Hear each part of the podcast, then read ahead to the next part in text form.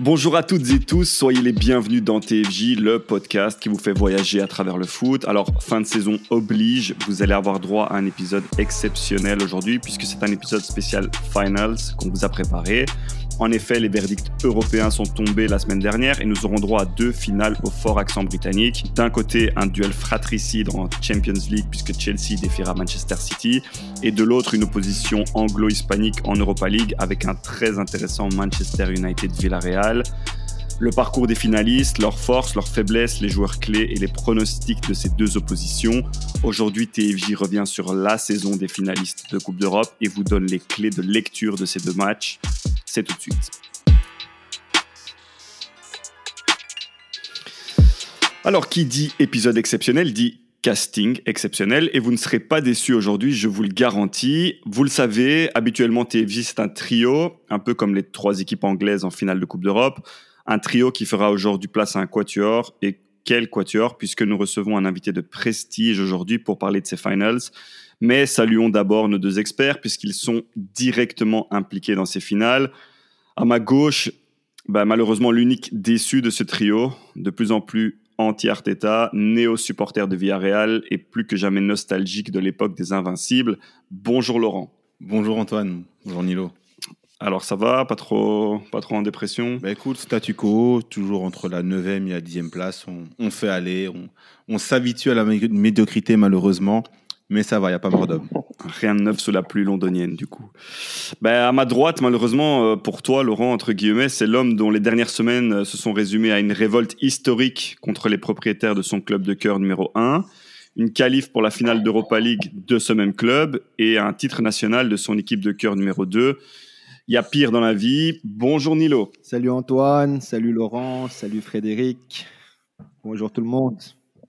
Mm, bonjour, merci d'avoir grillé de nouveau la surprise parce que en face de vous, en face d'eux, des deux experts, c'est 1m90 d'élégance et de puissance athlétique bien sûr, un pied gauche délicat, 186 matchs en pro, 81 buts et presque autant de blessures, passé par Odergem, le Léo, l'US Aventem, Zult, le Brussels, Westerlo et finalement Cardiff, avant de mettre trop tôt un terme à sa carrière sportive pour devenir l'étoile montante du foot à la télévision belge ex-international béninois et auteur d'un doublé contre le Standard à Sclessin en 2015 qui leur a fait passer du statut d'ami à celui de héros.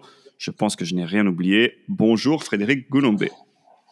Salut Antoine, salut Oise, salut Laurent. Juste une petite question par rapport à Laurent. Tu as dit qu'il était encore impliqué euh, pour euh, les finales, euh, directement impliqué. En quoi il est impliqué? En quoi Arsenal est impliqué? Non, justement. Laurent, ça fait, Laurent, ça fait depuis très longtemps qu'il est plus impliqué avec, qu'il est plus impliqué à rien du tout avec Arsenal. Ça fait même en, même en première ligue, ils sont plus impliqués. il était impliqué jusqu'au dernier carré, c'est ce que je sous-entendais. parce que là... Moi, je tiens à préciser quelque chose quand même. Hein. C'est que Frédéric est aussi supporter d'Arsenal. Comment ça? Ah oui, hein quand on s'est connu, il faut que nos auditeurs le sachent, quand on s'est connu, tu étais un, fervent Gunners. non, non, j'étais un sympathisant de Thierry Henry surtout. Hmm, je vois. Donc ce soir, Laurent, tu n'es pas tout seul. Laurent, tu es tout seul. Bah, apparemment, si, je suis seul, surtout venant d'un attaquant. C'était un tacle d'entrée de jeu, c'est assez inhabituel. Effectivement. Alors Fred, le grand public te connaît par le petit écran. Euh, tu fais des apparitions remarquées sur LN24, mais surtout sur le plateau foot d'RTL, à l'occasion justement de la Ligue des Champions. Alors raconte-nous un peu comment t'en es arrivé là. Euh, comment j'en suis arrivé là? Ben, J'ai euh, commencé, bah, comme tu l'as dit, sur LN24, dans l'émission du dimanche soir Super Sunday. Mhm. Et, euh, et, donc voilà, j'ai été euh, contacté euh, par euh, bah, les responsables de la rédaction sport d'RTL après m'avoir vu sur LN24 en me demandant si je pouvais venir faire une pige. À l'époque, c'était sur, c'était en Coupe de Belgique, une demi-finale, je pense, de Club Bruges Wargame.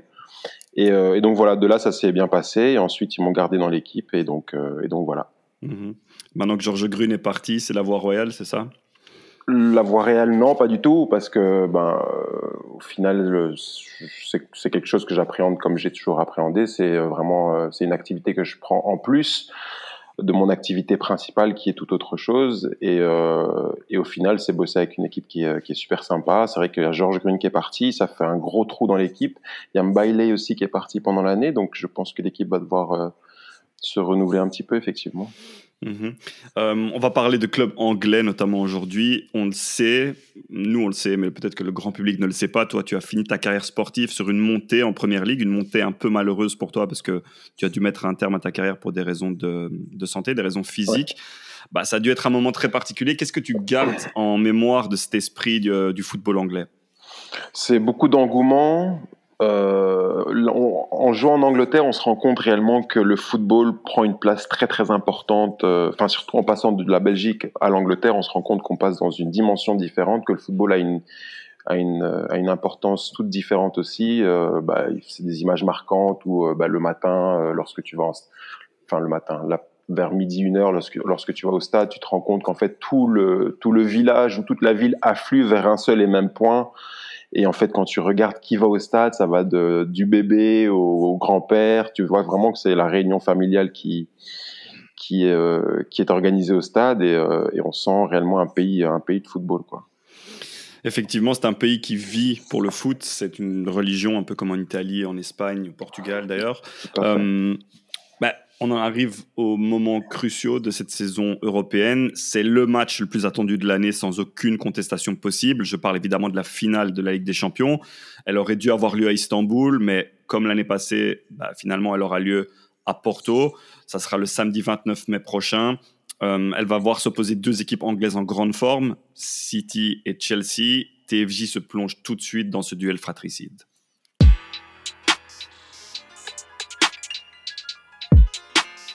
Alors, on va tout de suite commencer avec la finale de la Ligue des Champions, les gars. Manchester City contre Chelsea. Les Sky Blues, première finale de Ligue des Champions de l'histoire du club.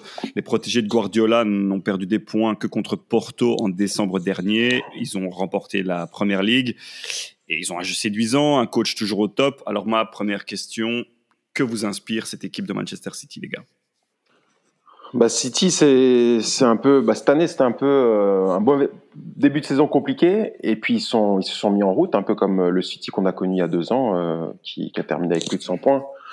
La machine, la machine qui, qui écrase tout sur son passage, avec des joueurs qui qui sont qui sont bons, qui sont efficaces, qui sont complémentaires. De Bruyne qui se blesse, Gundogan qui enchaîne, qui, qui devient le taulier de l'équipe. Gundogan qui est un peu moins bien, De Bruyne revient de blessure, qui reprend le, le flambeau. Des, euh, un Phil Foden qui se révèle enfin pleinement.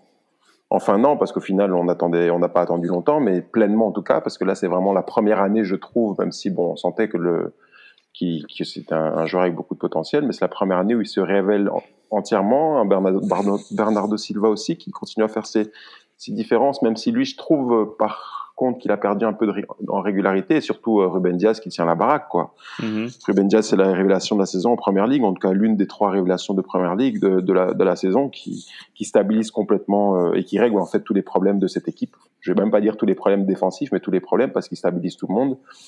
Euh, et dans le jeu de Guardiola, l'avoir avoir été le chercher, euh, c'est vraiment un, un, ouais, un, grand coup, quoi, un grand coup dans le, dans le recrutement, un peu comme Liverpool avait fait avec Virgil van Dijk. Van Dijk pardon. Mhm. oui, ça a stabilisé la défense de Manchester City, qui était clairement pas le point fort de cette équipe depuis quelques années. Et paradoxalement aussi devant, bah, ils ont changé la manière de fonctionner puisqu'ils fonctionnent sans neuf. Ah, ouais, c'est vrai, ils fonctionnent sans neuf et euh, et, comme Fred l'a dit, c'est un, un, City à deux visages, parce que, bon, à deux visages, euh, vraiment dans tous les sens, parce que autant en, championnat, ils étaient un peu en difficulté jusqu'en décembre. Il faut le rappeler, je pense que en décembre, euh, au Boxing Day, City est huitième au championnat.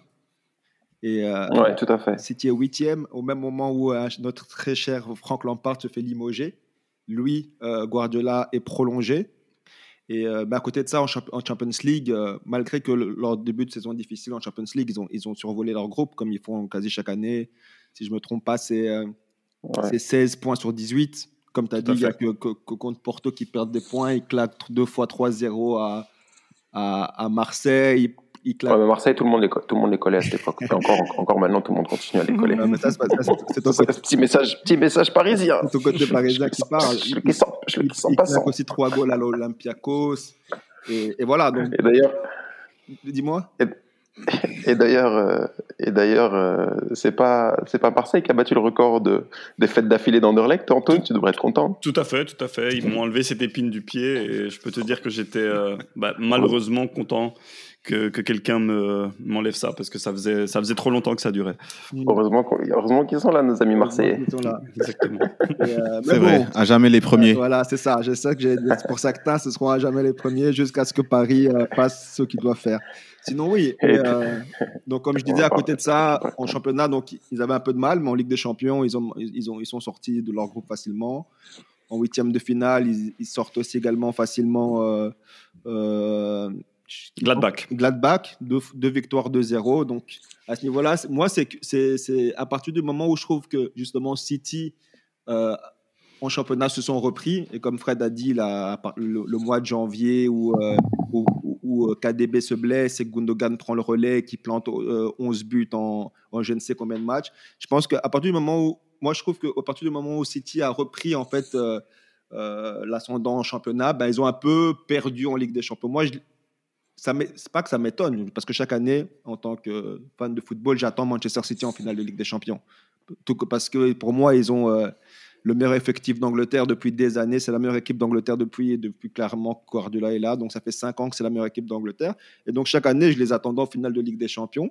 Mais je trouve que cette année, bizarrement, ils sont arrivés l'année où je les ai sentis les moins, le, le- un peu moins, on va dire, euh, flamboyants que les, par exemple, il y a deux, trois ans où tu les regardais jouer, tu disais, mais ils vont gagner, ils vont gagner. Et cette année, je les ai vus un peu, euh, pas à leur max, contre un Dortmund, je trouve affaibli, sans Sancho. Malgré ça, ils étaient dominants et, et se qualifient. En demi-finale contre Paris, première, premier match, première mi-temps, ils, ils remportent le match et, et- et ils frappent un gros coup, mais je trouve que oui, ils ont marqué deux goals un peu venus de nulle part et qu'ils les ont mis en condition. Et donc, Mhm. euh, au final, ils sont en finale de Ligue des Champions. Ils sont à 90 minutes de créer l'histoire. Et, euh, et- et comme Fred l'a dit, oui, c'est- un gros noyau, c'est une philosophie euh, claire et précise, un grand coach, des grands joueurs. Et, et- et même si on sait qu'une finale, c'est surtout en Angleterre, quand, quand deux équipes anglaises s'affrontent, c'est 50-50. Au vu de, de l'expérience de, de cet effectif et du coach, je dirais que City part favori à 51%. Après, ils ont plus à perdre. Hein. Ils ont plus à perdre que Chelsea, en tout cas, je trouve. Je pense qu'ils ont vraiment plus à perdre que Chelsea parce qu'au final, quand tu regardes un petit peu le cheminement et la construction de ce club, ce club a été construit euh, pour euh, le, ce qui va arriver dans une semaine, Oui, ce serait, dans dix jours. ce serait, Donc, ce serait la alors que, consécration. alors que Chelsea s'est déjà enlevé cette pression en, Oui, en, en 2000 braquant en ce. 2012, en 2013. Oui, mais c'est voilà, c'est Voilà. la consécration. City, euh, sera- Chelsea, on remarque qu'au moment où Chelsea remporte en 2012 la Ligue des Champions, Euh, Roman change même de philosophie. Ouais. Tu tu vois, il, il, il, euh, il- décide de, de, voilà, de, de, de faire euh, tourner son équipe sur, euh, sur la formation. Il décide de commencer à vendre, à faire du business et, et que Chelsea devienne self-sustainable, comme on, comme on Mm. dit en anglais. Tandis qu'avant, c'était lui qui, qui injectait à coups de, de, de millions Ouais, d'euros. bon, encore, bah, il y a deux ans, il a mis 250 millions sur le marché. Oui, en- mais en- malgré ça, en temps de crise, parce que normalement, un Roman, Ouais. Roman, c'est un gars qui. que- mais on voit qu'il y a eu un avant Ligue des Champions et après, après Ligue des Champions à Chelsea. Ça ils se a sont relâchés, ça, c'est normal. Ça l'a enlevé une Oui. pression. Ça Et justifie. il faut aussi préciser que Chelsea avait déjà joué une finale de Ligue des Champions. Ils n'ont 2008. pas, pas gagné dès, Ouais. le, dès la- le premier essai. Mhm. Donc c'est un cheminement qui a pris du temps, un petit peu comme, euh, comme euh, ce que Manchester City est est en train occupé de à faire. Et pour ce serait vraiment le- la, la consécration? Ce serait vraiment, voilà, ça fait euh, depuis, euh, je crois, 2008 qu'ils que 2008, ouais. ils ont été rachetés. 12 ans plus tard, 13 ans plus tard, la consécration. Et, ce serait la consécration. Mais à côté de ça, Manchester City est tellement bien géré, que c'est un club qui voit tellement à long terme que je pense pas que ce serait euh, un cataclysme. Un échec, bien sûr que Oui. si. Bah, Non, ce serait un échec. En fait, ce serait un échec pour le club, ce Oui. sera un échec surtout pour, pour Guardiola qui va cristalliser un petit Oui. peu toutes les, tout- tout- ouais, tout- tout- toutes les critiques à ce moment-là. Parce qu'en fait, en plus d'être dans la construction de ce club-là, on est aussi dans le, il y a aussi un double combat avec Guardiola qui essaie absolument de rebraquer une Ligue des Champions sans Messi. C'est ça en fait, lui qui est en train d'essayer. Donc il a été au Bayern, ça n'a pas fonctionné, même s'il a fait de très belles choses, ça n'a pas, ça a pas fonctionné. Là avec City, ça ne fonctionne toujours pas. L'année dernière, il se fait sortir un peu lamentablement contre Lyon, euh, en passant complètement tactiquement à, à côté de son match. Donc en plus de ça, bah, il y a, y a, voilà, il y a, y a ce club qui n'y arrive pas, alors que bah, on est tous unanimes pour dire qu'effectivement c'est le meilleur club, c'est l'un des meilleurs clubs de ces dix dernières années avec le Real, mais que derrière en Europe ça passe pas. Et Guardiola, on, on l'attend toujours, Mhm. on l'attend toujours cette nouvelle Ligue des Champions. Ouais, mais ce que je veux dire, Moi, c'est je que te rejoins un petit peu. Ouais, Fred. Je te rejoins un peu Fred sur, ce, sur, euh, sur l'attente qui est autour de City et notamment Guardiola. Mais euh, si- euh, justement, cette saison, cette année en, en Ligue des Champions, j'ai l'impression qu'ils ont enfin atteint euh, cette maturité et cette sérénité qui est nécessaire pour gagner cette coupe qui euh, qui est pas évidente. Et, euh, et surtout, ce brin de chance qui les faisait défaut, Mhm. on va dire, lors euh, des, des, ça. années précédentes. Cette année, on voit que voilà, contre un Dortmund qui est un petit peu affaibli, on- comme Nilo l'a mentionné, ils ont ce petit facteur chance qui leur permet de passer. Ce Pareil, gros facteur chance et ce Ce facteur gros arbitre, facteur aussi, arbitre, parce que- exactement. ce facteur Vo- arbitre vo- aussi. hein. Voilà, ils ont, il y a plein de choses qui jouent en leur faveur, qui leur permettent d'a- d'arriver là. Face à Mhm. Paris, pour moi, c'est la même chose. Ils font une première mi-temps qui est, qui est une première mi-temps au match aller qui est, euh, qui est en dessous de leur niveau. Mhm. Deuxième mi-temps, ils, se- ils se reprennent. Et, Mhm. euh, mais par contre, on voit qu'au match retour, euh, c'est une équipe qui sait souffrir et sanctionner en, en contre-attaque. Mhm. Or que. Guardiola, que ce n'est pas vraiment le style de Guardiola à la base. Du coup, j'ai un- je- on voit un, un City et un Pep qui, euh, qui, qui, pour moi, ont un nouveau visage, qui, qui peuvent souffrir et sanctionner derrière et, et alterner avec la, la possession de temps à autre. Mm. Mais ils ont vraiment cette, cette chance, qui, ce petit, cette petite chose qui, euh, qui les sourit maintenant, qui pour moi leur donne un, un avantage euh, pour euh, remporter la Coupe. Mhm. Bah, D'ailleurs, pour revenir là-dessus, parce que le facteur arbitre, euh, on va quand même l'expliquer, c'est Bellingham qui a 1-1 au match euh, aller, marque un, enfin, prend le ballon à Ederson de manière totalement régulière, va marquer, mais l'arbitre siffle avant que le ballon ne passe la ligne et donc empêche le VAR de revenir sur cette action-là et de valider notamment Cette ce action, but. elle est complètement, elle est ahurissante. En Oui. vérité, elle est, ahu- elle est ahurissante. Pourquoi tu, enfin, moi, c'est un truc, sur mon M, tu comprends pas parce qu'en fait, à quoi sert la VAR, en fait? On nous, Exactement. on nous fatigue depuis le début avec cette VAR, on nous fatigue avec des hors-jeux. Des... Enfin, les arbitres, ils laissent, ils laissent, ils laissent Oui. continuer des actions Oui. pendant 30 secondes pour, pour, pour des enjeux qui, des enjeux qui sont flagrants. Et pour une phase aussi litigieuse, le mec, il siffle avant même que la, la phase se termine ou, ou avant même que le, la VAR n'intervienne. C'est, Mhm. moi, ça, Clairement, c'est la limite du système. hein. C'est une des choses qu'il va falloir euh, clairement revoir et, Et- déjà et pour, pour- l'euro.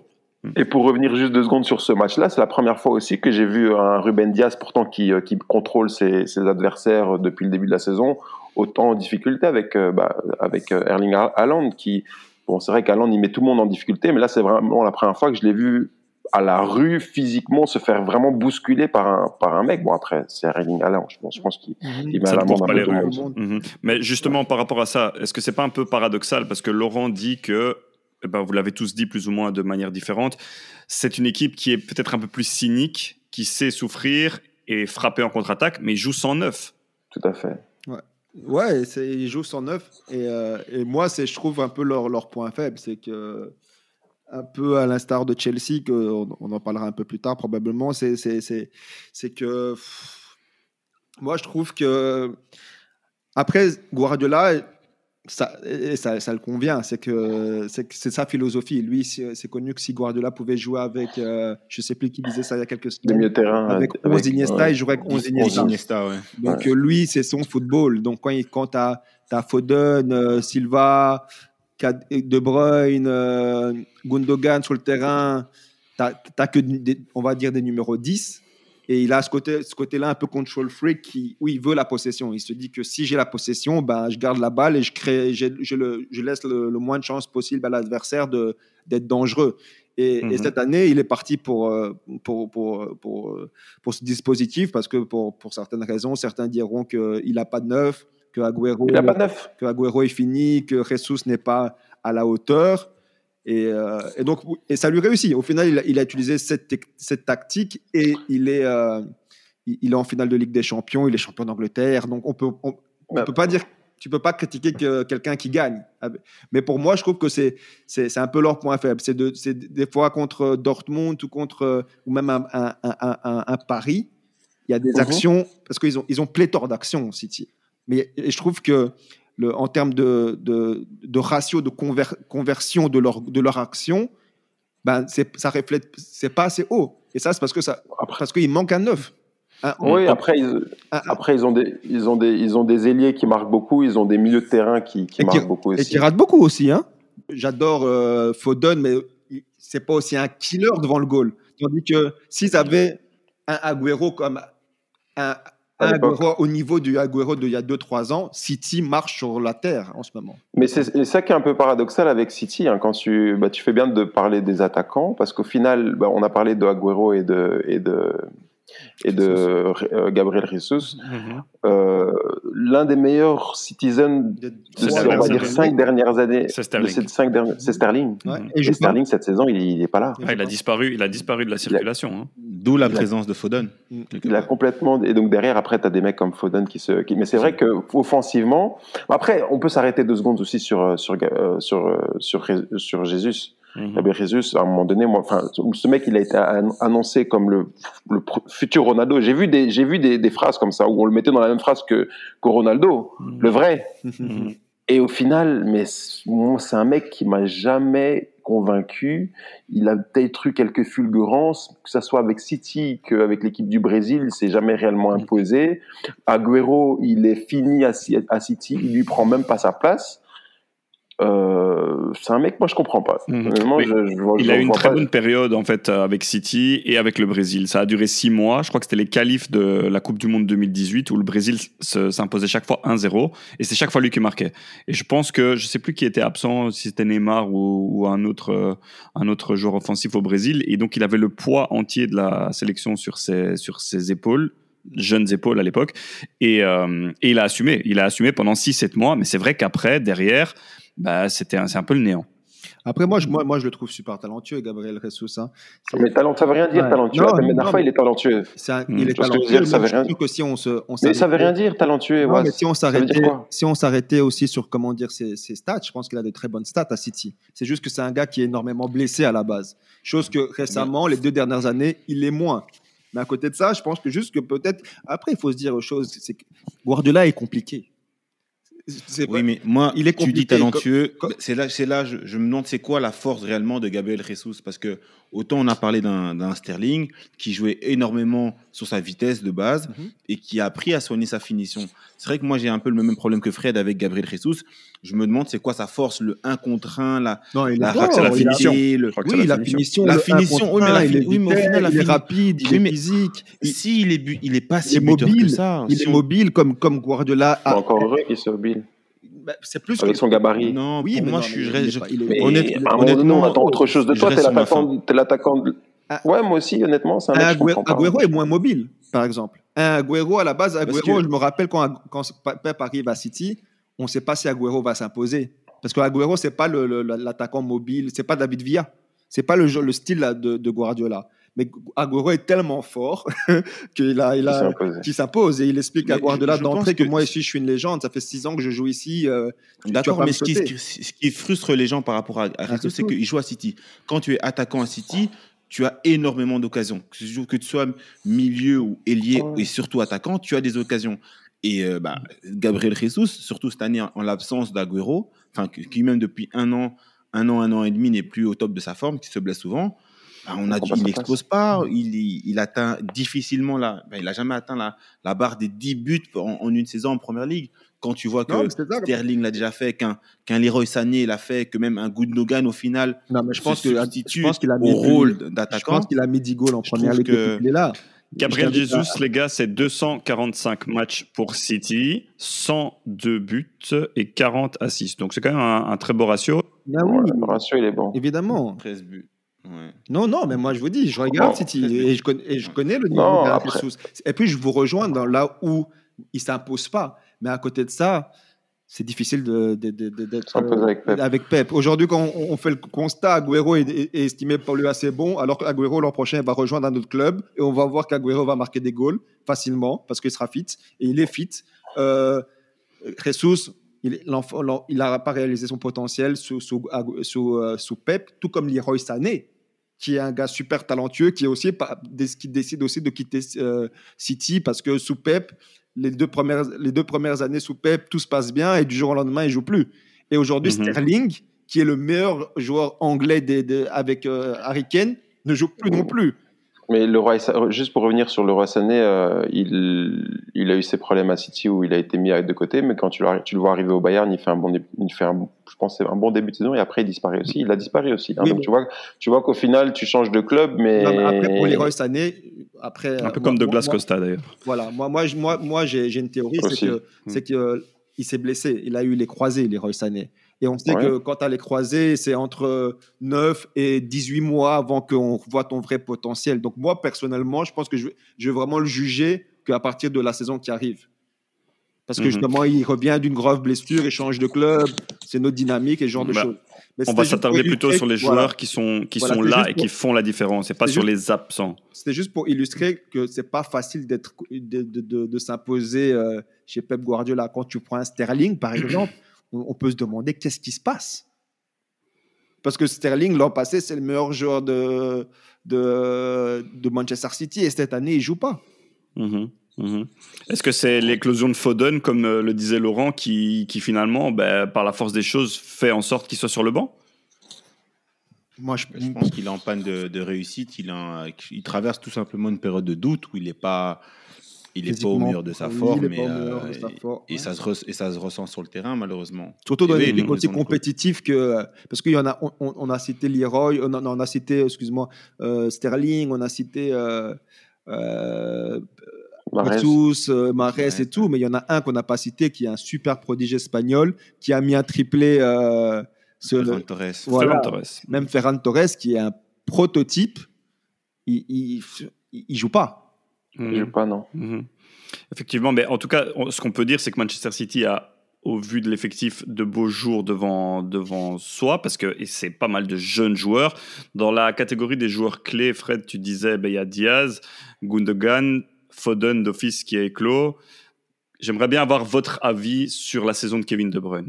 Grosse saison, hein, encore pour moi. Euh, grosse saison. Taulier, il a été blessé, euh, malheureusement pour lui, mais comme, comme beaucoup d'autres joueurs et, euh, et comme ce qui peut aussi lui arriver, parce que j'ai l'impression que chaque année, il a un petit peu sa, sa blessure euh, qui lui permet de souffler pendant, pendant un mois et demi, deux mois. Mhm. Mais, euh, mais en taulier, complètement, parce qu'en fait, c'est le, enfin, voilà, il continue à décider. J'ai pas ses statistiques devant moi, mais c'est, c'est, c'est, des buts, c'est des assists, euh, c'est bon aussi en équipe nationale avec la Belgique. On attend cet euro avec, avec impatience et c'est, euh, et c'est une prolongation aussi à la clé. Donc c'est le, le joueur, enfin, pour moi, dans ma réflexion, je pense que, allez, si on doit donner un top 3 des meilleurs joueurs du monde actuellement, je pense qu'il y est. Mais du coup, si je pousse la réflexion un petit peu plus loin et que Manchester City s'impose en finale de Ligue des Champions, est-ce qu'on pourrait théoriquement... le ballon d'or. Ouais. Ça dépend, de la, ça dépend ce que fera la Belgique à l'Euro surtout. Parce qu'on sait que les années euh, de compétition internationale, euh, c'est surtout euh, cette compétition internationale qui fait. Mais prenons la réflexion à l'envers. Qui pour le concurrencer? Robert Lewandowski Et Robert, ouais. Ouais, mais Lewandowski. on est bien d'accord. Est-ce que la, enfin, La à Pologne, part, à part la surprise énorme, la Pologne va pas faire grand chose à l'Euro. Non, mais moi, moi, je pense que, moi, je pense que je le vois mal. Après, je- j'adorerais qu'il le soit, hein, mais je, je trouve qu'il fait une moins grosse saison qu'il a fait une saison euh, que l'an passé. Que l'an passé. Bah, oui, mais attends, oui, mais si, passé, si il finalement c'est ça. couronné par une Ligue des Champions, on pourra pas dire qu'il a. Tu, tu comprends ce que je veux dire C'est Oui, le meneur de Manchester City. S'ils après- sont champions d'Angleterre et champions d'Europe, Mais va devenir sais- compliqué. Tu sais bien, tu sais bien que c'est- c'est pas toujours celui qui, qui mériterait de le prendre qui le prend. c'est bien pour euh, ça qu'on est là dans TFJ oui. pour en discuter. Donc euh, moi j'aimerais Ah bien. bah. Je trouve que j'estime pour moi pour moi c'est le meilleur milieu de terrain du monde. Donc il mériterait de avec ou à- de, de la prendre. Mais je, je sais pas quand, quand tu vois le, la, la, la, la saison incroyable qu'a fait euh, l'an passé euh, Lewandowski pour X raisons on lui donne pas cette année. Il rebelote. C'est euh, il te plante 40 goals euh, en Non, mais la, la- la saison dernière, il n'y a pas eu de ballon d'or. Oui, c'est pour ça. Il décide d'annuler le ballon d'or, toutes les compétitions continuent. On a la Ligue des Champions, les, les championnats respectifs, mais il n'y a pas de ballon d'or. Donc Robert, on lui vole son ballon d'or. Et cette année, il fait rebelote, il reste sur les mêmes stats. Il n'aura pas évidemment le triplé qu'il a fait l'an passé. Moi, je vois plus un, un Lewandowski si le, le prendre et le prendre de manière méritée. Mais si un De Bruyne le prend, c'est c'est- c'est tout autant. Ah, mérité. de manière méritée. Un peu, tu pourras pas, tu peux pas dire ça si Lewandowski avec la Pologne, bon, il va sûrement rien faire, ce qui est tout à fait normal.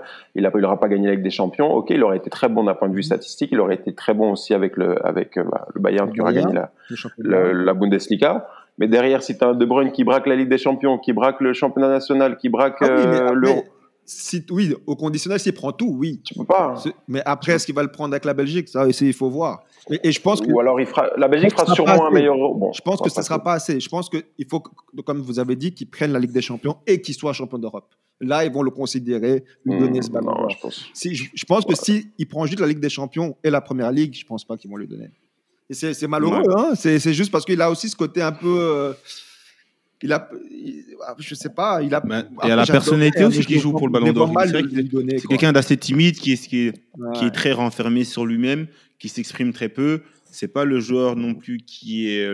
euh, Qui est Bah, si on va sur ce est- est terrain-là, Lewandowski n'est pas non plus le premier à s'afficher et à être hyper bling-bling. Ah, si, est- bah, c'est une grosse superstar, hein, Lewandowski en Allemagne, c'est une grosse superstar. Oui, mais Kevin De euh, Bruyne est une superstar, malgré il, il lui. est- il- non, il est, il est de par son talent, mais je veux dire, il est, il est beaucoup moins aussi. expressif. Mais Lewandowski, c'est pas un mec qui se fait remarquer. Exactement. euh, Laurent, c'est pas, oui, comme on dit, J'avais justement un, un article qui allait dans ce sens-là, qui disait que, que en Pologne, il est tout aussi connu que n'importe qu'une superstar euh, locale. C'est euh, Ah oui, ça c'est qui- normal. que, que nous on, rend- on se rendait pas compte de l'impact qu'il Ouais, avait mais dans, dans- ouais, dans ouais, son pays. ouais, mais Ah c'est bon normal. Ouais, que si tu croises Kevin De Bruyne rue 9, t'inquiète pas qu'il sera hyper connu aussi. hein. Non, mais en- et encore, tu, peux- tu- là, tu parles du meilleur joueur de l'histoire de la Pologne. Kevin De Bruyne, c'est peut-être même pas le meilleur joueur de l'histoire. Pas même pas le, joueur, Si. le meilleur joueur de l'histoire de la Belgique. Ça, ça- on, on peut en discuter. Alors qu'avec euh, avec euh, Lewandowski, tu t'en discutes pas. C'est c'est clair et net. Donc c'est à l'échelle aussi de, de son pays et de l'historique, enfin de ce qu'a fait son pays euh, d'un point de C'est vue vrai. international. Donc c'est pour ça qu'il qu'il a qu'il a cette place. Mais c'est pas un Neymar ou c'est pas un Mbappé, c'est pas un mec, un Ibrahimovic qui se fait remarquer, qui essaye. Enfin, voilà. Après, Je suis entièrement Il est- d'accord. il, est, il, est, il est plus discret, c'est vrai. c'est vrai. il est, il est Ah quand bon. même plus, plus discret. Et après, de toute façon, pour, pour, pour, pour un peu clore ce débat concernant le Ballon d'Or, on sait très bien que les années de, de compétition internationale, faut très souvent, pas tout le temps, mais faut très souvent aller chercher le vainqueur du Ballon d'Or euh, au, au niveau du vainqueur de cette compétition, internationale. Donc là, ce sera, là, c'est, Ouais. là, c'est l'Euro. Oui, donc on l'a compris, il faudra tenir les prestations de Kevin De Bruyne et de Robert Lewandowski bien à l'œil à l'euro. Les gars, du coup, j'aimerais savoir comment mettre cette équipe de Manchester City en difficulté, selon vous? Bah, en fait, euh, du côté de, du côté de, de City, cette, cette saison, on a toujours remarqué que euh, City avait toujours du mal à manœuvrer les, les, les blocs, euh, les blocs défensifs organisés à 5, à 5 derrière. Mhm. Euh, en, en championnat, ça a été compliqué. C'est vraiment une constante cette année, même si à, à chaque fois ils ont pu gagner, mais on sentait vraiment les hommes de, de Guardiola un peu moins, un peu moins à l'aise. Et bon, bah, manque de chance, euh, c'est la spécialité de, de Tuchel, c'est dans son dans son 3-4-3 avec euh, avec Aspi et euh, ça dépend, hein, Aspi, Chidwell, Christensen, Rud- Rudiger et le cinquième, c'est vous allez m'aider. C'est pas Alonso, Aspi, j'en ai oublié un. Thiago Silva. Tiens, pourquoi j'ai oublié le Parisien Thiago Silva? Étonnant. Parce qu'il, est-ce que, ouais, étonnant. On- on- tu vois, on a- je l'ai, je l'ai effacé, je l'ai effacé de ma mémoire. Ça, c'est un traumatisme. L'ingratitude. Au monstro. Mais, mais donc voilà, c'est donc donc voilà, c'est en fait Chelsea et d'ailleurs on l'a vu en championnat a le, a le profil idéal pour embêter euh, pour embêter City. On l'a vu en championnat et en coupe. Qu'effectivement c'est une équipe, euh, c'est l'équipe parfaite pour embêter. Donc c'est pour ça qu'on va avoir une belle finale. Et du côté de Chelsea, c'est euh, bah, c'est un peu la participation. Bah, on, on critique beaucoup Timo Werner. Je suis le premier à l'avoir aussi un petit peu euh, parce que voilà, il rate beaucoup. Après, il crée beaucoup d'espace, il crée, euh, euh, il, fait beaucoup de travail aussi bien défensif qu'offensif, il crée des espaces pour les autres, et donc s'immiscer dans dans les espaces que vont laisser les, défenseurs de, de, Chelsea, je pense que ça va, je pense qu'il va savoir faire, même si on a vu que Ruben Diaz défendait très bien l'espace face à un Kylian Mbappé par exemple. Et après la participation bah, de Rudiger et de Christensen, c'est Christensen qui joue donc euh, autour de, Thiago Silva en, possession de balle. On voit qu'une fois qu'ils ont euh, la balle en possession, euh, ils ils, euh, ils, vont créer le surnom au milieu terrain pour essayer de, de déstabiliser euh, le milieu terrain adverse. Et donc, euh, et donc ça va se jouer aussi pas mal, euh, pas mal là-dessus, mais ça va être intéressant. Mm -hmm. Justement, euh, la transition est toute faite avec Chelsea, les Blues qui étaient 9e en janvier lors du départ de Lampard et de l'arrivée de Tuchel, qui bah, aujourd'hui ils ont joué une finale de FA Cup et ils sont bien placés en championnat pour euh, retourner en Ligue des Champions. Ils ont perdu des points que contre Séville en poule 0-0 et Krasnodar 1-1 du coup, elle est en finale maintenant, cette équipe de Chelsea. À quoi on peut s'attendre des Blues lors de cette finale? Moi, je pense qu'il faut s'attendre à du lourd parce qu'ils sont en finale de, de Ligue des Champions et ils méritent d'y être. Parce que, rappelons-le, ils ont eu, on en parle beaucoup, il y a eu un changement de coach avec euh, l'arrivée de, de, notre très cher Thomas, Thomas Tuchel euh, en janvier. Mais malgré ça, malgré tous les critiques euh, qu'un Frank Lampard a pu avoir, encore, je trouve qu'il a été fort critiqué il a été jugé un peu trop fort. Quand tu vois, par exemple, comme je le disais tout à l'heure, au moment où Lampard se fait critiquer, Pep Guardiola est huitième au championnat. Il est peut-être même derrière Chelsea. Ouais, Pep Guardiola, Pep Guardiola a un peu plus de, oui, un peu plus de crédit. Évidemment, mais c'est pour dire qu'à ce moment-là, c'était un peu, c'était un peu dur. De, de, il, est, il y a, par exemple, il y a, il y a, il y a, il y a, il y a un Arteta qui, qui, qui est encore là, un Guardiola qui est encore là, et lui, Malheureusement, il est à Chelsea, mais il le comprend très bien parce qu'il a été joueur de Chelsea. Il est à Chelsea, mais attention, juste je rebondis juste sur ton Arteta, il est encore là. Arsenal n'a pas fait le recrutement que, de Chelsea, que, Chelsea, que Chelsea a fait. Évidemment. Donc il a le poids de ce recrutement aussi sur les épaules. Et c'est évidemment, il sait aussi qu'il a été joueur de Chelsea, donc il a vu des, des coachs gagner des trophées, se faire euh, virer à la fin de l'année, donc il, je pense pas qu'il soit surpris. Mais ce que je voulais dire, c'est que malgré qu'il ait été viré, Chelsea se qualifie avec, euh, je pense, 4 euh, victoires sur 6 euh, de manière très, très confortable dans, dans le groupe. Donc, mais c'est un groupe en carton aussi. Hein. tout comme Avec Rennes, première participation de l'histoire. Ils ont Krasnodar, on n'en parle pas. Il y a Séville qui tient la route, ça c'est vrai. À côté de ça, après, en huitième de finale, ils jouent. Euh, ils jouent qui encore Chelsea en huitième Atlético Madrid. Atlético Madrid, ils, battent l'Atlético Madrid qui, qui, à cette époque-là euh, marche sur l'eau en, Espagne avec plus de 12 points d'avance. Ils, les battent facilement.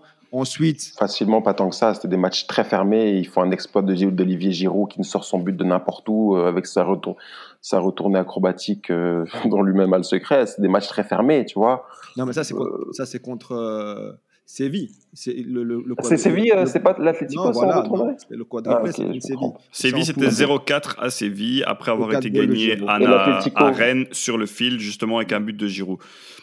Et l'Atlético, c'est très fermé. C'est quoi Ça se termine comment? C'est les allers-retours Oui, l'Atlético Madrid, c'était 0-1, 2-0. Voilà, mais ça, ça, ça, se finit par deux victoires de Chelsea. Et c'est déjà une surprise à ce moment-là. Et à côté de ça, après ça, ils battent facilement Porto. Et finalement, ils éliminent le, le grand Real Madrid en demi-finale. Donc, ils arrivent en finale invaincus. Le grand. Euh, oui, non. c'est vrai que tout le monde. Ça euh, reste le Real Madrid, mais après, le, le, dans le contenu, dans le niveau euh, qualité, c'était faible, je trouve, Le football, on sait qu'il n'y a pas de mémoire, mais il ne faut pas oublier tout le monde. Après, je pense, voilà, si Chelsea est arrivé là. Après qu'ils aient sorti Liverpool, ah, de la façon dont ils ont, ils ont sorti Liverpool, quand, quand, Chelsea sort le Real Madrid, il faut, il faut respecter Chelsea. Non, mais Ce que je veux dire, c'est qu'ils arrivent en finale invaincus. Ce Chelsea arrive en finale invaincu.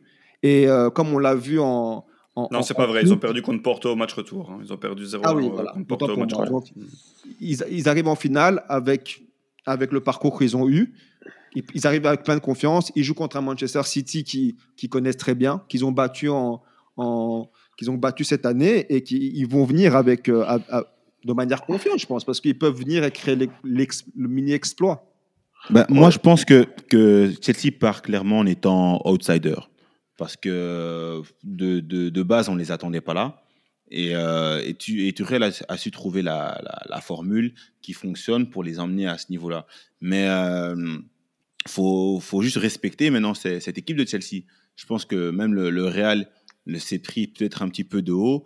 Au final, voilà, ça, ça finit en déconvenu pour eux.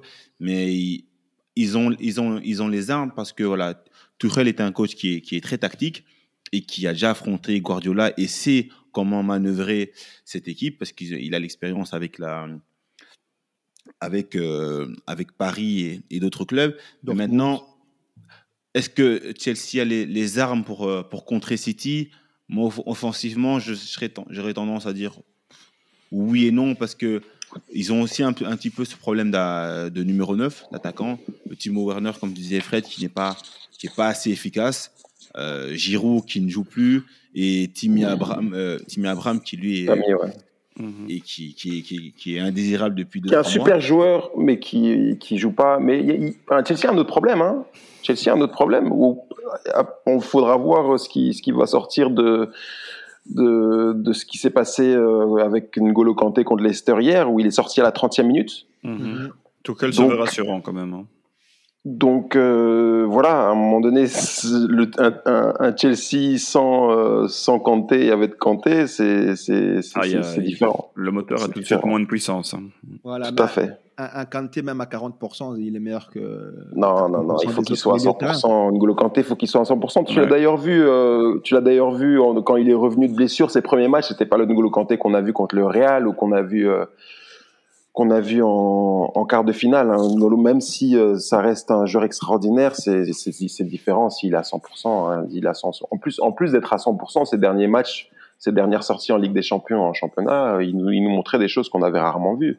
Mm-hmm. il arrivait comme ça à se projeter, à, à rajouter quelques palettes techniques, à, à éliminer facilement, à, à, donner la dernière passe, en plus de tout l'abattage tout l'abattage euh, de tout l'abattage euh, qui fait au milieu de terrain où le mec il récupère le ballon il est tout de suite à la il est tout de suite à la projection à partir à faire un appel dans la profondeur ou alors à venir dans le repli défensif quand à un moment donné faut faut, faut ça, enfin là c'est assez extraordinaire ce qu'il nous ce qu'il nous propose mm-hmm. Il a d'ailleurs précisé euh, Thomas Tuchel que Kanté a, est sorti pour parce que pour en prévision, en prévision, c'était euh, c'était parce qu'il sentait une petite gêne et que donc plutôt que d'aller trop loin et de l'aggraver, il a préféré sortir justement au vu de tous les matchs importants qui arrivent pour Chelsea et cette finale de Ligue des Champions. Dieu sait si elle est importante. À part N'Golo Kanté, les gars, vous metteriez qui dans la catégorie des joueurs clés ou des grands gagnants de l'arrivée de Thomas Tuchel? Ben, En fait, il y a, y, a y a une colonne vertébrale malgré tout qui se détache. Bon, Mendy, c'est la belle surprise du côté de, Chelsea, même s'il y a eu un gros investissement dessus. C'est un mec qui a gardé beaucoup de, clean sheets. J'ai pas les chiffres devant moi, mais en tout cas, c'est un mec qui a, qui faut, savoir d'où il vient. il y a quelques années, il y a cinq ans, il était sans club. Euh, il est maintenant l'un des meilleurs gardiens, en tout cas de cette saison. Il, pourrait être l'un des meilleurs gardiens d'Europe. Donc on a une, on a un gardien très sûr qui, a sorti des très beaux arrêts en demi-finale et qui a été décisif.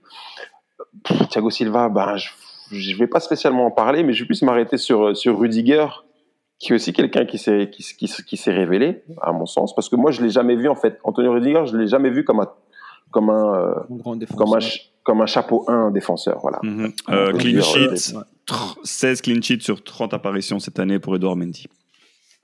Et, et, comme tu disais euh, pour revenir sur Rudiger, il faut ça, c'est comme, comme tu disais, il faut, il faut rappeler que sous, sous Lampard, il était, il était sur la liste des transferts et, depuis que Tuchel, qui est allemand, est venu, ben, il, revit tout simplement. Et ça, c'est chapeau à, lui, de, premièrement, et chapeau à, à Tuchel. Après, c'est un joueur, c'est un joueur qui des fois prend beaucoup de risques. Et le fait de jouer à 3 avec un Thiago Silva derrière qui joue un petit peu le rôle de entre guillemets libéraux, tu vois, qui colmate un petit peu tous les tout, tout ce qui pourrait, toutes les approximations, ça aide en fait, hein, parce que c'est la même chose de l'autre côté. En son pendant, c'est Christensen ou alors c'est Aspi, ça dépend comment comment il joue. Pas pareil, c'est pas des, c'est pas Christensen, c'est pas un, un taulier, c'est pas un mec. Euh, c'est pas c'est un mec qu'on découvre en fait nous on se dit mais c'est vrai qu'il est quand même pas mal mais en fait ce système là il a trouvé le bon système qui fait que ben ouais effectivement Thiago Silva c'est pas moi qui vais vous le dire mais Thiago Silva à Paris euh, c'était euh, quand il jouait à 4 derrière donc à 2 avec Marquinhos ou Kipembe c'est tout le monde derrière euh, s'il avait et c'était pas c'était plus malheureusement l'assurance tout risque alors que c'était un joueur extraordinaire donc il a trouvé la bonne formule pour euh, pour un peu sécuriser tout le monde mm-hmm défensivement. Avec une forte tendance à s'abaisser à descendre quand, quand, la difficulté pointait le bout de son nez justement au PSG. Je me rappelle Thiago Silva, Thiago bah Silva qui reculait dans les matchs compliqués et justement qui, qui faisait en sorte que tout l'équilibre de l'équipe euh, bah, basculait vers l'arrière et ça mettait souvent son collectif en difficulté. Sans parler des larmes en fin de match, dans la victoire comme dans la défaite. Euh, bah, vous l'avez dit, hein, il y a eu une victoire de Chelsea 2-1 sur le buzzer euh, contre Manchester City et 1-0 en FA Cup. C'était un peu le jeu de possession de City contre des contres éclairs de, de Chelsea. C'est vers ça qu'on se dirige en finale? Mais c'était intéressant de voir ce match justement, ce, match euh, où ils ont euh, ils ont gagné 2-1. C'était parce qu'on sentait le, le, jeu du poker menteur où personne n'avait envie de dévoiler un peu ses cartes. Euh, Guardiola a fait tourner, ben évidemment De Bruyne ne jouait pas, il met Nathan Aki en défense centrale et c'est une autre équipe. Mhm. Mais tu comprends aussi un petit peu parce que ce sont deux clubs, on les a vus d'ailleurs juste avant ce match-là discuter très longuement. Ils se connaissent par cœur, ils se sont déjà affrontés plein de fois et on ils arrivent à ce match, euh, c'était euh, à ce match euh, où bah, au final on veut pas vraiment montrer le système de jeu qu'on va réellement mettre en place. Et donc je pense pas qu'on on puisse s'appuyer sur ce match et cette victoire de 1 de, de, de City pour pour présager de ce qui va se passer lors de cette finale de Ligue des Champions, parce que ce sera, ce sera, ce sera un match autre match. Et moi, ce que je voulais dire, je voulais revenir un peu sur les, joueurs clés. euh, moi, je pense, je suis d'accord avec Fred sur Mendy, super surprise. Kanté, bah, meilleur milieu défensif du monde. Quand il est en forme, c'est comme, si tu jouais à 13. Et, euh, mais moi, je voudrais préciser, mettre euh, euh, la lumière sur un joueur que je trouve super fort et que je trouve qu'il fait une super saison, qui porte Chelsea, qu'on ne met pas assez en avant, c'est Mason Mount. Mmh. Mason Mount qui est formé au club, qui a coûté 0 euros à Chelsea, ce qui est rare et euh, qui justement qui représente justement tout l'argent et le bon travail que Chelsea euh, ont, ont, réalisé dans leur, leur, leur académie. D'ailleurs, excuse-moi de te couper, il a, été, il a été élu comme étant le meilleur joueur de Chelsea cette saison.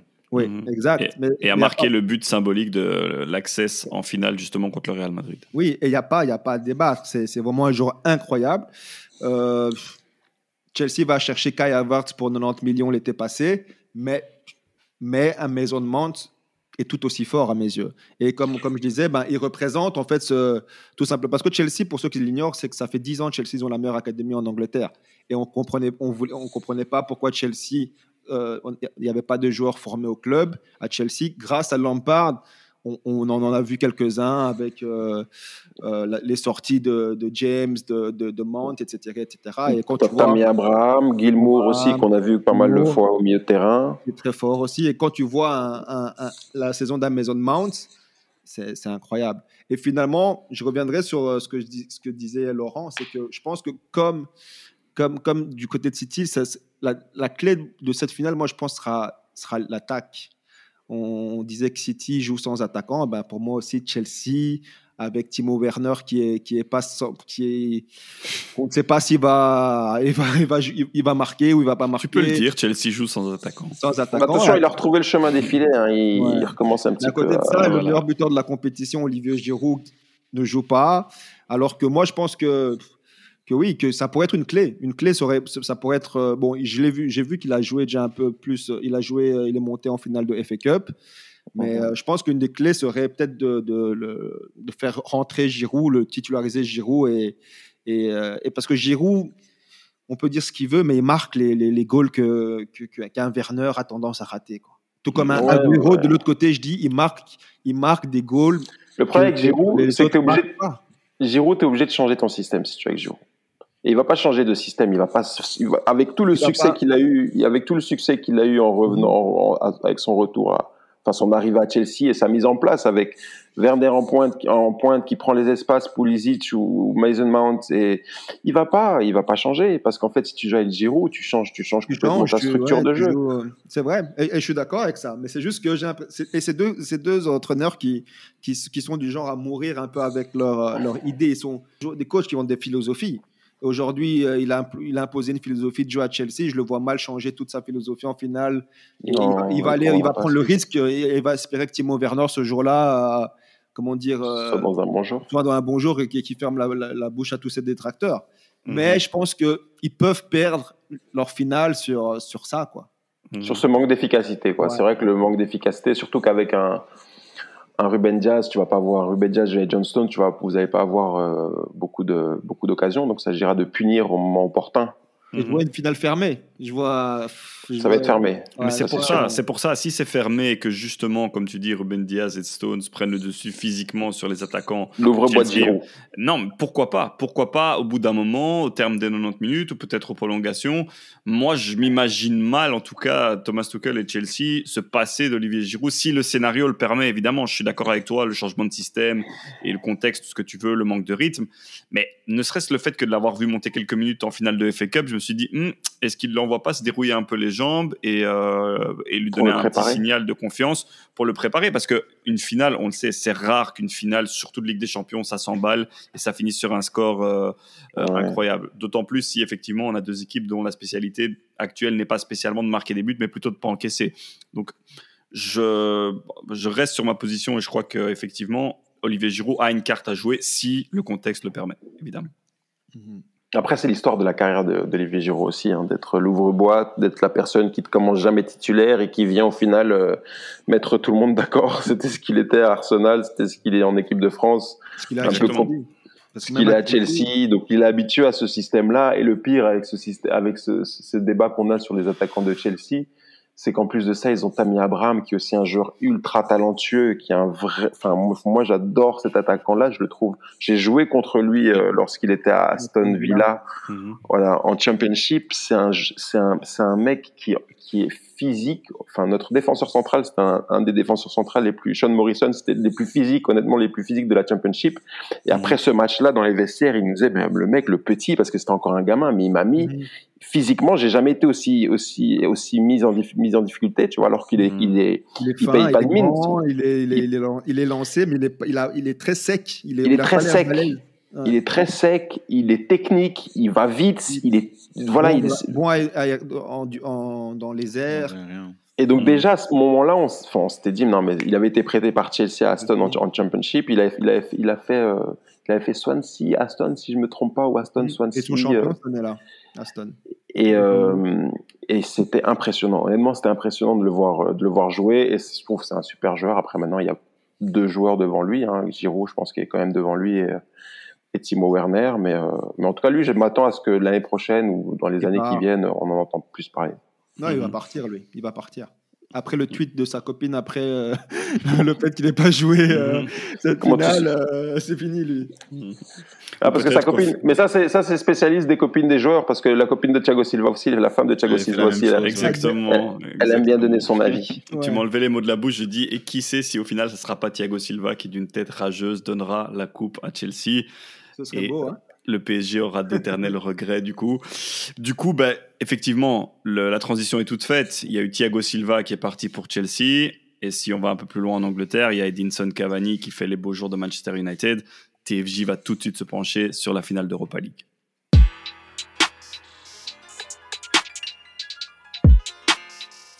Alors on commence par Manchester United, Nilo, descendant de Ligue des Champions, troisième du groupe derrière le PSG, tiens tiens, Leipzig est devant Istanbul avec un maigre 9 sur 18. Quel regard portes-tu sur la saison européenne de Manchester United? Bon là c'est le, le quart d'heure, c'est le quart d'heure euh, Wazni, là on va le laisser parler. Le, quart d'heure, le monologue. le monologue en fait. Quel regard je, porte sur, sur, United et leur saison? Bah, C'est un peu la, la même que je porte d'une manière générale c'est que ils sont où euh, bon, ils sont en finale et je m'attendais à ce qu'ils soient en finale à partir du moment où ils sont euh, où, tu passes de la Ligue des Champions à l'Europa League. Je, quand Manchester United joue l'Europa League, je les attends en finale et je les attends remporter la compétition parce que c'est vu la stature de du club et l'argent mis dans l'effectif, les salaires des joueurs, euh, c'est pas des joueurs de Ligue, c'est pas des joueurs d'Europa League. Mais c'est pas des joueurs d'Europa League, mais c'est une équipe d'Europa de, League. Non. Ça devient, ça, devient, une bonne équipe d'Europa League. là, maintenant, il y, a, il y, a, trois ans, avec Mourinho, vous la braquez. Là, on voit très bien que bah, cette année, c'est un peu l'exemple type. Hein. Cette année, en Ligue des Champions, bah, c'est un peu trop, trop compliqué pour vous dans un groupe avec le PSG, donc ça doit sortir. Et pour, et pour se mettre en avant, ça doit, ça doit jouer l'Europa League. C'est un peu triste. Non, mais regarde, tu, tu parles, justement. Nous, United, c'est à quatre ans qu'on la remporte. L'Europa League. Europa League, ouais depuis, depuis, dès lors, on n'a plus remporté de, de, trophées, ce qui, est, ah. ce qui est un scandale pour un club de, de la stature de United. L'année d'après, tu sais qui remporte l'Europa League? C'est Chelsea. C'est euh, Et Chelsea aujourd'hui sont en finale de Ligue des Champions. Donc c'est ton petit espoir, tu t'accroches sur cet espoir-là, sur les signes. Non, c'est pour, pour, expliquer à nos auditeurs que le football, il y a, y a, plein de. et Chelsea, ça fait deux saisons que Chelsea termine derrière United au championnat. Parce que Chelsea a terminé l'an passé troisième, euh, quatrième, United troisième. Cette année, United finit deuxième et Chelsea est troisième. Mais à côté de ça, pour revenir à ce que tu disais sur la Ligue des Champions, il faut rappeler que de la première journée à la, à la dernière journée, United est premier de son groupe. Et à la, à la dernière journée, ben voilà, ils perdent contre les, les Psych. Et au final, ben, il, il, finit C'est le, match contre le PSG. C'est le match contre le PSG où vous faites retourner, c'est Marquinhos. Le but de Marquinhos qui, qui vous renverse, en fait. Le, duel contre euh, l'occasion de Martial de, de mettre le 2-0. Exactement, ouais. Sur le contre, il rate. Et derrière, après, tu as Marquinhos. C'est le foot. Mm. Sans oublier les trois points bêtement perdus à Istanbul, 2-1 aussi. Hein.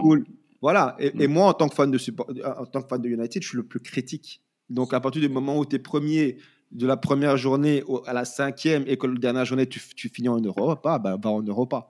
Et ils ont été en Europa. Depuis qu'ils sont en Europa, moi, je trouve qu'ils ont fait une, une, une campagne, excusez-moi du terme, pourrie.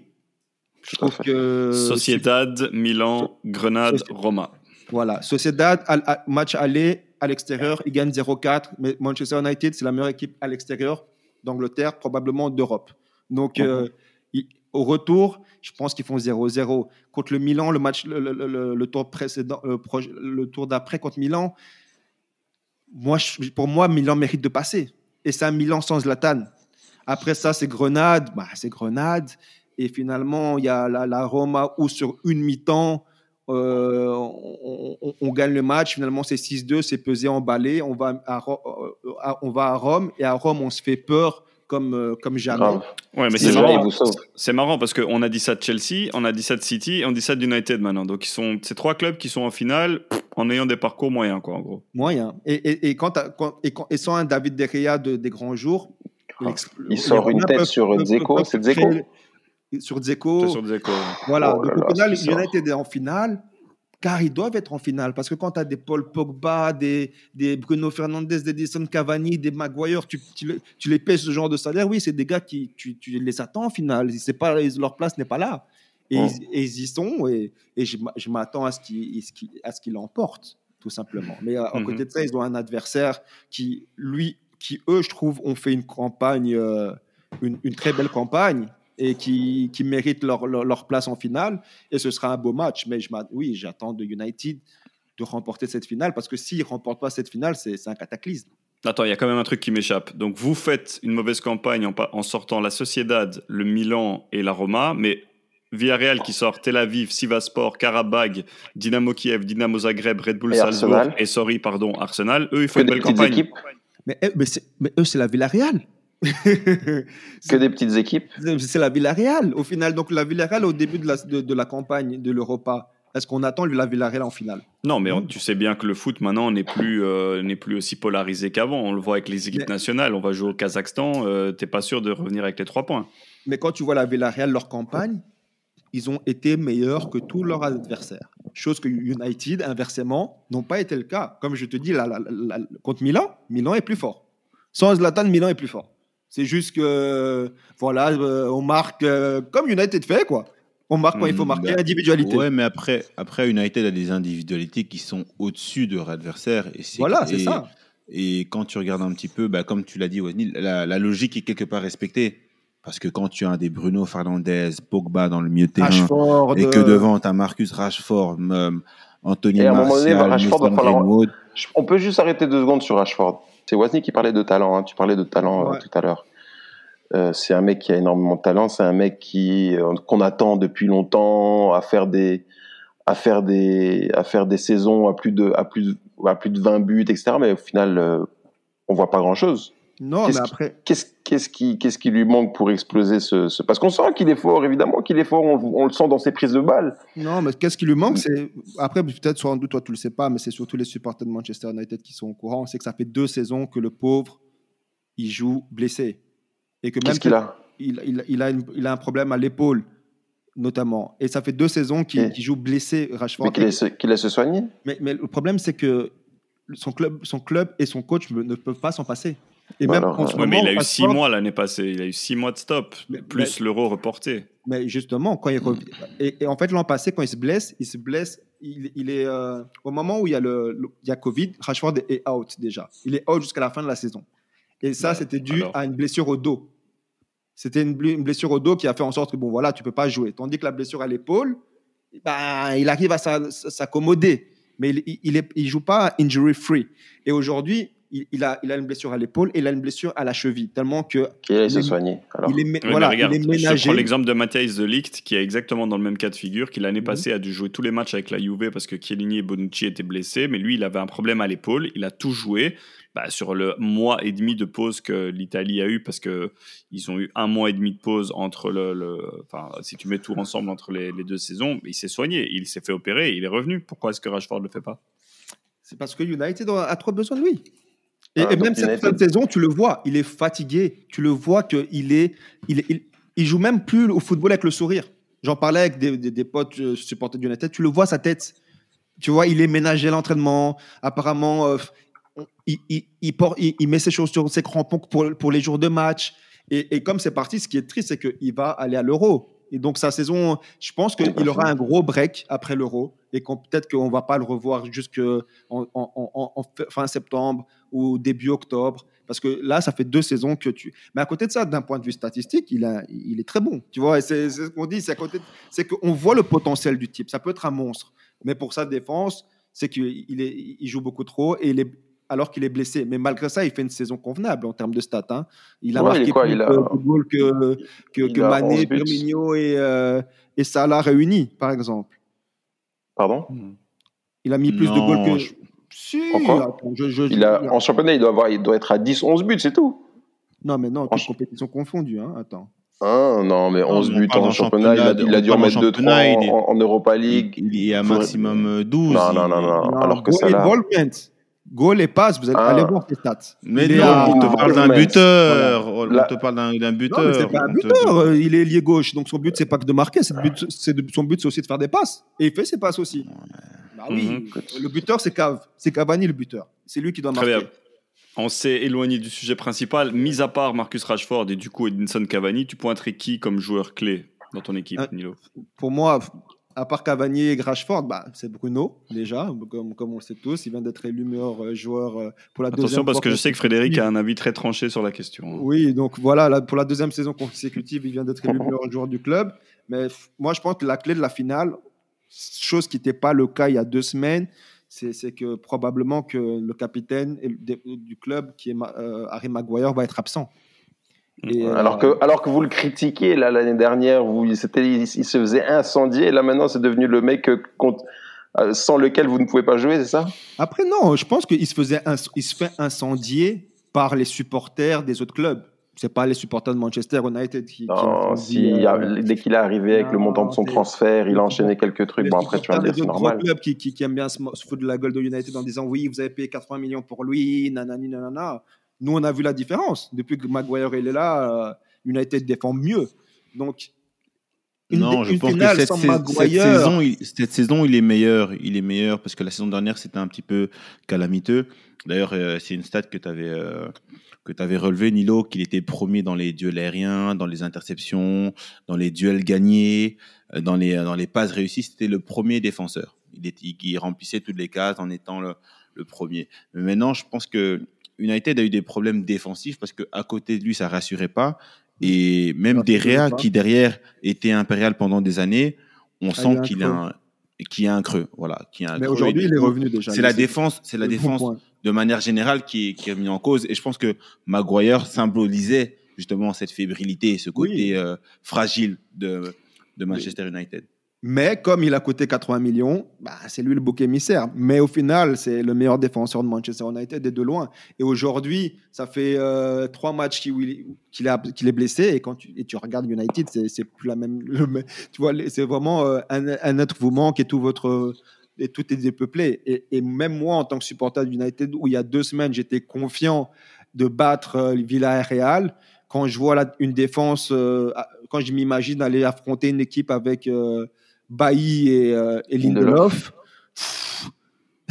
je, je suis plus, je suis plus, je suis plus, je suis plus aussi confiant. Et parce que c'est, on passe de, il y a vraiment un, donc pour moi la clé de la finale, c'est, ça peut être pour United la- l'absence de, de, de, de- donc de Maguire.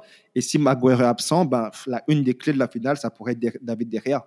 Parce Mhm. que si, si- là, on- comme Laurent a dit, il avait, connu une méforme de- de- depuis le mondial 2018. Il était en deçà, mais depuis que, que le coach euh, l'a vraiment un peu bousculé en, en titularisant euh, Dean Henderson en tant que numéro 1 en championnat, ben, on, a, on, re- on revoit le vrai David Derrea, celui qu'on a vu à Rome, et, et un David Derrea dans, les- dans, dans un grand soir. Ben, je pense que United s'imposera. Pour moi, justement, la clé de, de United, c'est le, c'est le milieu de terrain. C'est son milieu de terrain composé de, notamment donc, de Bruno Fernandes, on a dit, mais de Pogba, qui, quand il a des, des fulgurances, qui, quand il est à son niveau, est clairement injouable. Pour moi, c'est le meilleur milieu de terrain du monde. Mais euh, et à côté de ça, il y a des hommes de l'ombre comme Scott McTominay et Fred Blessé. qui, euh, qui ont Blessé. explosé. Pour. Attends, juste, j'ai tiqué, j'ai tiqué meilleur, meilleur milieu de terrain du monde. T'as dit quoi? Pogba Donc Oui, on, va, on va, à son quand- niveau. Quand à son- Pogba est ça, à son oui, niveau. ça, ça veut rien dire, ça. Ça, ça veut non, rien dire. c'est- comme, parce oh, il a beaucoup de talent à son comme- niveau. non, c'est- oui, mais à même pas 100% de ses capacités, ça Non, c'est parce qu'il a montré. Il y a des, il y a des Mais matchs où quand il fait la bon joueur. On le voit que c'est un Il bon y a joueur des de matchs où il foot. fait la différence, où il va effacer deux, trois hommes et délivrer la passe décisive ou la passe clé. Il n'y a aucun milieu de terrain qui, est capable de faire de ça. Tu, peux pas dire comme ça quand juste dans la même ville, à quelques kilomètres de cela, t'as un Gundogan qui marche sur l'autre, un Kevin De Bruyne. Juste dans la même ville, c'est pas le même milieu, milieu de terrain. C'est c'est pas le meilleur milieu de terrain de Manchester déjà. Et pour- Donc toi, tu vas commencer à nous chercher des milieux- meilleurs milieux de terrain. Et c'est ça, parce qu'après, évi- évidemment, on sait que, on sait que c'est un bon joueur, on le voit, il à a les qualités, machin. niveau, mais à son meilleur niveau. Mais ça, c'est une phrase qui doit Mais- pas exister derrière à son meilleur niveau. C'est que ça, à son meilleur niveau, on l'a plus vu depuis trop longtemps. Je pense que cette saison, on a, eu des fulgurances où on a vu justement Paul, Pogba qui, quand il explosait, on se dit Ah, on l'a retrouvé. On l'a retrouvé. Et ce suis pas des désolé, intermittents du- on cherche pas des intermittents du spectacle. Peut-être qu'il est, il- c'est ça son problème. La consistance, il est, il est intermittent. Mais Pogba dans un bon jour, je suis désolé, Pogba dans un, un bon jour en Ça veut finale. rien dire dans un bon jour, il- pour moi, ça. Dans le football, ça veut rien dire dans un bon jour. Non, mais Non, après, parce que ce qu'on cherche, c'est de la régularité. Non, On est dans du, dans du sport. Oui, dans- dans- dans- dans- Tu, tu cherches on- une, une valeur sûre, la une régularité, l'exigence, c'est du haut niveau. On parle de finale de Ligue des Champions, finale d'Europa League. On parle d'un des clubs les plus importants de la planète. On, on, on- on cherche réellement. voilà. Et donc le problème de Pogba, il est là. Il est dans ta phrase, le problème de Pogba. et- et- T'as et tout moi- résumé dans ta phrase. Moi, je suis d'accord. Je suis d'accord avec Fred dans, dans le sens où moi, je suis supporter d'United. Je sais qu'il va être titulaire pour la finale de- d'Europa League, mais pour moi, Pogba ne doit pas être titulaire à cette finale. Pour moi, il- on doit partir avec avec Scott. un, un- un Scotty, un, un Fred et un Bruno devant Bruno, eux, ouais. et Greenwood à droite et Rashford à gauche et, et, et Cavani en pointe. Mais comme le coach, c'est un frafra, un fragile euh, qui, qui, qui, doit, qui- qui doit toujours euh, faire plaisir à, à- Il doit trouver, en fait, il doit trouver une solution pour faire jouer Pogba. Il, il va aller avec un milieu à 4 où, du coup, il, il, il mettra Pogba, mais il, va, mettre. Rashford à droite. Alors que Rashford n'est pas à l'aise à droite. Il va sortir un Greenwood. Donc il va pour- tout chambouler pour Paul. Pogba, pour Pogba pour espérer que pendant les 90 minutes, Paul soit dans son jour et soit fulgurant. Mais non, c'est ça le problème que, que- moi j'ai avec Pogba. Donc pour moi, Pogba, il ne devrait pas jouer, commencer cette finale. Limite, oui, s'il reste 20-30 minutes, il est frais, euh, il, il- venir faire la différence, comme il a fait euh, à Milan d'ailleurs, quand il est monté à Milan, et il marque le but. Mais pour moi, on doit arrêter de, de trouver des solutions pour, euh, pour que Paul soit à son, à, à- à son max, alors qu'il ne l'est pas depuis, euh, depuis, depuis 5 ans, il n'est pas. Et juste pour Mhm. clôturer, je oui. reviens avec une stat que Mais Laurent, il aime bien les joueurs comme ça. Il aime bien les joueurs un peu. Non, du tout. je Vas-y, suis vraiment- termine, termine, Wazine, termine, je Wazine. suis- je- Avec c'est- une stat, Pour moi, il, de- est complémentaire avec, euh, avec Bruno parce que Bruno, il est clinique. C'est le meilleur but. Je crois que c'est le meilleur passeur, meilleur buteur du de d'United. Il a ce, il a ce côté clinique. Et Pogba, il- pour moi, il, se com- il complète Bruno avec ses- sa fantaisie, son avec ça, côté. voilà, il est fantasque.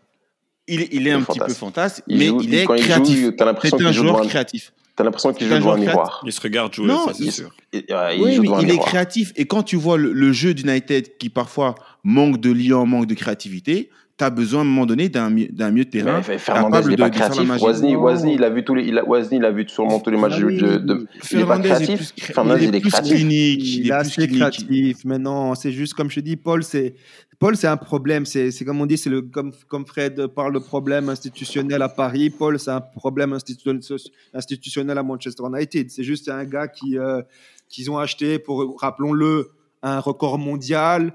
Il a le, un des plus gros salaires du club, il touche 20 millions par an. Tu peux pas le faire s'asseoir, ce type, sur le banc. D'un point de vue extra-sportif, il rapporte énormément d'argent. Donc le club, malgré que après 5 ans au club, ça soit un échec, son passage, le club cherche quand même à le prolonger. Et pour le prolonger, tu dois le faire jouer. Mais en termes de, comment dire, de, de performance, aujourd'hui, un McTominay, un Fred n'ont rien à lui envier à, à Pogba. C'est juste que c'est Paul Pogba. Et quand Pogba, Paul Pogba est fit, il va pas aller s'asseoir euh, sur le banc, surtout pas pour une finale. Mhm. Mais d'ailleurs, pour le revendre aussi, il vaut mieux le faire jouer. hein. C'est toujours euh, plus intéressant d'avoir un joueur euh, qui joue et qui preste pour le revendre plus tard. C'était quoi ta, ta, ta stat, Oise? Non, ma dernière stat, c'était euh, sur Rashford. euh, donc, parce que je disais que ouais, qu'il est, blessé, mais malgré ça, il fait une très bonne saison. Je parlais donc goal assist. Donc, les chiffres que je donnais, c'est goal assist. Et c'était au 12 avril. Au 12 avril, donc c'est il y a un peu plus d'un mois. Donc, Rashford, c'est 31 goals. C'est 31 goals et assists ensemble. On est d'accord? Quand tu prends les goals, les goals et les assists. En comparaison, Jadon Sancho, c'est 28. Antoine Griezmann, c'est 25. Euh, Ouais, mais là, tu vas chercher des joueurs qui ont, qui ont, qui ont déçu cette, cette année. hein. non, mais Sancho, oui. il a légèrement déçu cette année. Griezmann, il a déçu aussi cette année. Griezmann, on n'en Euh, parle même pas. hein. Ok, euh, Ouais. Suarez, Là, tu- 21. euh, et Neymar, 19. C'est le moins décevant des décevants, c'est ça que tu veux dire. Voilà, voilà. Et, et- et lui, comparé aux autres, lui, moi, en tout cas, de ce que je sais de mes sources, c'est que le gars, il est blessé. Malgré ça, il mord sur sa chic et il joue. Et les sources de Nilo en termes de Manchester United sont impénétrables comme les voies du Seigneur. On est bien d'accord, les gars, Cavani, dans l'état actuel des choses, dans son état de forme actuel, Frédéric, je sais que tu adores ce genre de, ce genre de formulation, euh, il est indispensable à Manchester United, surtout quand on sait que le PSG l'a gentiment mis dehors à coup de pied au cul. Ouais, la façon dont le PSG a traité Edinson Cavani n'est pas, n'est pas digne d'un grand club, Mhm. chose que je trouve que le PSG n'est pas encore, en tout cas. Mhm. On est toujours plus difficile. C'est un peu ouais, avec, c'est un peu la même chose avec Wozni et Manchester ou avec euh, euh, Laurent et Arsenal et toi et toi Antoine euh, La Juve pour l'instant. avec la Juve. Donc c'est on est toujours on est toujours plus sévère avec ses propres avec ses propres enfants ou alors avec ses avec ses propres clubs. Pour moi Paris c'est pas encore un, un grand club et c'est aussi euh, la façon dont, dont ils a, ils- le PSG a traité Edinson Cavani n'a pas été n'a pas été correct parce que c'est c'est un, c'est un joueur qui a apporté tant et en plus tant dans beaucoup de, de sobriété dans, dans beaucoup de modestie dans un club qui manque justement de sobriété de modestie. C'est- Lui, il brille par son état d'esprit, en fait. Exactement. C'est un, c'est un, c'est, quelqu'un qui, dont, dont le PSG avait a eu besoin, euh, qui a rendu d'énormes services à son club et qui n'a pas été. euh, Et là, on le voit. Évidemment, ça fait mal. Contrairement à Thiago Silva, où les supporters du, du, du, du PSG, honnêtement, Thiago Silva, on, on allait, on, on allait le chercher en bas de chez lui, on l'amenait à l'aéroport, à Mhm. Orly ou à Roissy. Tiens, tu peux y aller. Tu peux prendre ton, ou alors non, faut- ton, ton, ton, ton, ton Eurostar pour aller à Londres. On a, il n'y a pas de souci. Alors que Cavani, ça, ça fait un peu mal. Et c'est vrai que là, le voir faire encore euh, là ce magnifique but qui marque, euh, Incroyable. qui marque hier tout en spontanéité, ça fait du mal parce qu'effectivement, on a besoin d'un joueur comme ça. Quand on voit ce que Icardi nous apporte là, au PSG, tu te fais mais en fait, euh, mais garde, garde-moi, garde-moi Icardi, tout en sachant que Icardi a apporté énormément dans le repli défensif, chose que les deux starlets de- du PSG ne font pas. Mhm. Donc c'est c'est triste, enfin c'est triste, enfin, t- toute proportion gardée, hein. c'est euh, c'est triste euh, dans le monde du football de voir euh, de voir Cavani flamber comme ça, tout, en- tout en sachant que bah, le PSG a eu, euh, Et a eu pourquoi vous besoin d'un joueur comme Cavani ça. C'est à cause de ses blessures. Cavani, il était euh, donc c'est fin de contrat. euh, il a été, je pense qu'il a quand même reçu malgré tout une proposition un peu tard de contrat de Leonardo qui arrivait un peu tard. Donc il y avait toute une série de joueurs. Il y avait Thiago Silva, il y avait Thomas Meunier, il y avait Edinson Cavani. Il y avait, on était dans cette période du, du Final Eight où ben euh, Leonardo, en tout cas la direction du PSG traînait un petit peu pour euh, pour euh, pour euh, pour euh, venir euh, et après, voilà, il y a le problème qu'effectivement, au PSG, tu as, Kylian Mbappé qui, qui truste un peu cette, cette place de numéro 9, alors que moi, je trouve que c'est pas un numéro 9. Kylian Mbappé, il doit être sur le côté. Et, euh, et donc, du coup, bah, Cavani, c'est pas un mec qui s'assied sur le banc, tu vois, encore moins au PSG, tout en sachant que c'est le meilleur buteur de l'histoire du PSG euh, en, Championnat. en championnat. Donc voilà, il y avait un peu tout ça, euh, tout ça. Il n'était pas, il était pas respecté à sa juste valeur au PSG. Hein. Faut pas oublier que Cavani, quand il est arrivé, il a été dans l'ombre de Zlatan Zlatan. alors qu'il était sur le terrain, qu'il apportait presque autant. Puis, Euh, ensuite- qui arrive. Ensuite, il y a Neymar qui arrive, l'explosion de. Il a toujours été, il a toujours, il a jamais été reconnu euh, à sa juste valeur malheureusement, alors que les chiffres parlent, parlent pour lui. Et je pense qu'il se sentait tout simplement pas bien dans un club qui est trop bling bling pour lui, alors que lui, c'est, ce sont d'autres, d'autres valeurs. Donc, euh, Il a tout l'arrêt, ça. Il aime Mhm. la nature, il aime le calme, euh, ce genre de Mhm. choses. Donc voilà, et après il y a Icardi qui est arrivé. Et euh, Icardi, bon bah voilà, alors, il, est, il est en concurrence directe avec Icardi et, et euh, qui arrive, il est en concurrence directe avec Icardi. Et bon voilà, Icardi il apporte pas grand chose, mais euh, il doit jouer. Mhm. Donc à un moment donné, c'est compliqué. La cohabitation avec Icardi a été difficile la dernière année, hein, ça c'est ça c'est clair et net. Il l'a vraiment ressenti comme une comme une attaque frontale le fait de ramener Mauro Icardi alors que lui était encore là. Mhm. Donc euh, À tenir à l'œil, du coup, hein, la prestation d'Edinson Cavani en finale, un peu comme celle potentielle d'Olivier Giroud s'il monte au jeu ou s'il réussit à, avoir quelques petites minutes de jeu. Je pense qu'on a fait le tour sur United. On va quand même brièvement se pencher sur euh, ben, l'adversaire, Villarreal. Première finale de l'histoire de Villarreal, un effectif solide, chevronné un coach, Laurent, qui, sur, qui surfe euh, sur toutes les Coupes d'Europe, 16 points sur 18 en poule. Euh, bah, Villarreal, c'est un peu le petit frère de Valence. Pour ceux qui ne le savent pas, c'est un projet très solide et cohérent. Euh, et un coach Unai Emery, effectivement, qui pour son centième match de Coupe d'Europe de C3 euh, a qualifié son équipe en finale pour la cinquième fois de sa carrière, après avoir remporté cette compétition trois fois avec Séville. Il avait échoué en finale avec Arsenal en 2019, mais ça, vous le savez. Dans l'effectif de Villarreal, je vous citerai quelques vieilles connaissances. Raúl Albiol, on a Pau Torres, on a Dani Parero, on a Coquelin, Capou, et Gérard Moreno et Pablo Alcacer en attaque. Alors les gars, qu'est-ce qu'elle vous inspire, cette équipe de Villarreal, ce sous-marin jaune? Baka, qu'on connaît aussi bien en Belgique pour être passé par le club de Bruges, qui a marqué un triplé d'ailleurs ce week-end contre, Exactement. contre Séville. Qu'il a eu, a eu euh, l'occasion de jouer un peu parce qu'il n'a pas énormément de temps de jeu euh, cette année. en fait, c'est un bon bloc et c'est un bon bloc euh, collectif et c'est un peu à l'image de leur, leur, de leur entraîneur. On a l'impression qu'Emery, à chaque fois, il retrouve des, des, des, clubs à son comment dire à son euh, à son image à son, euh, à son, tempérament où il arrive où il arrive à avoir cette, cette réelle emprise sur un groupe. Chose qu'il n'avait pas au PSG chose que je ne pense pas qu'il avait à Arsenal.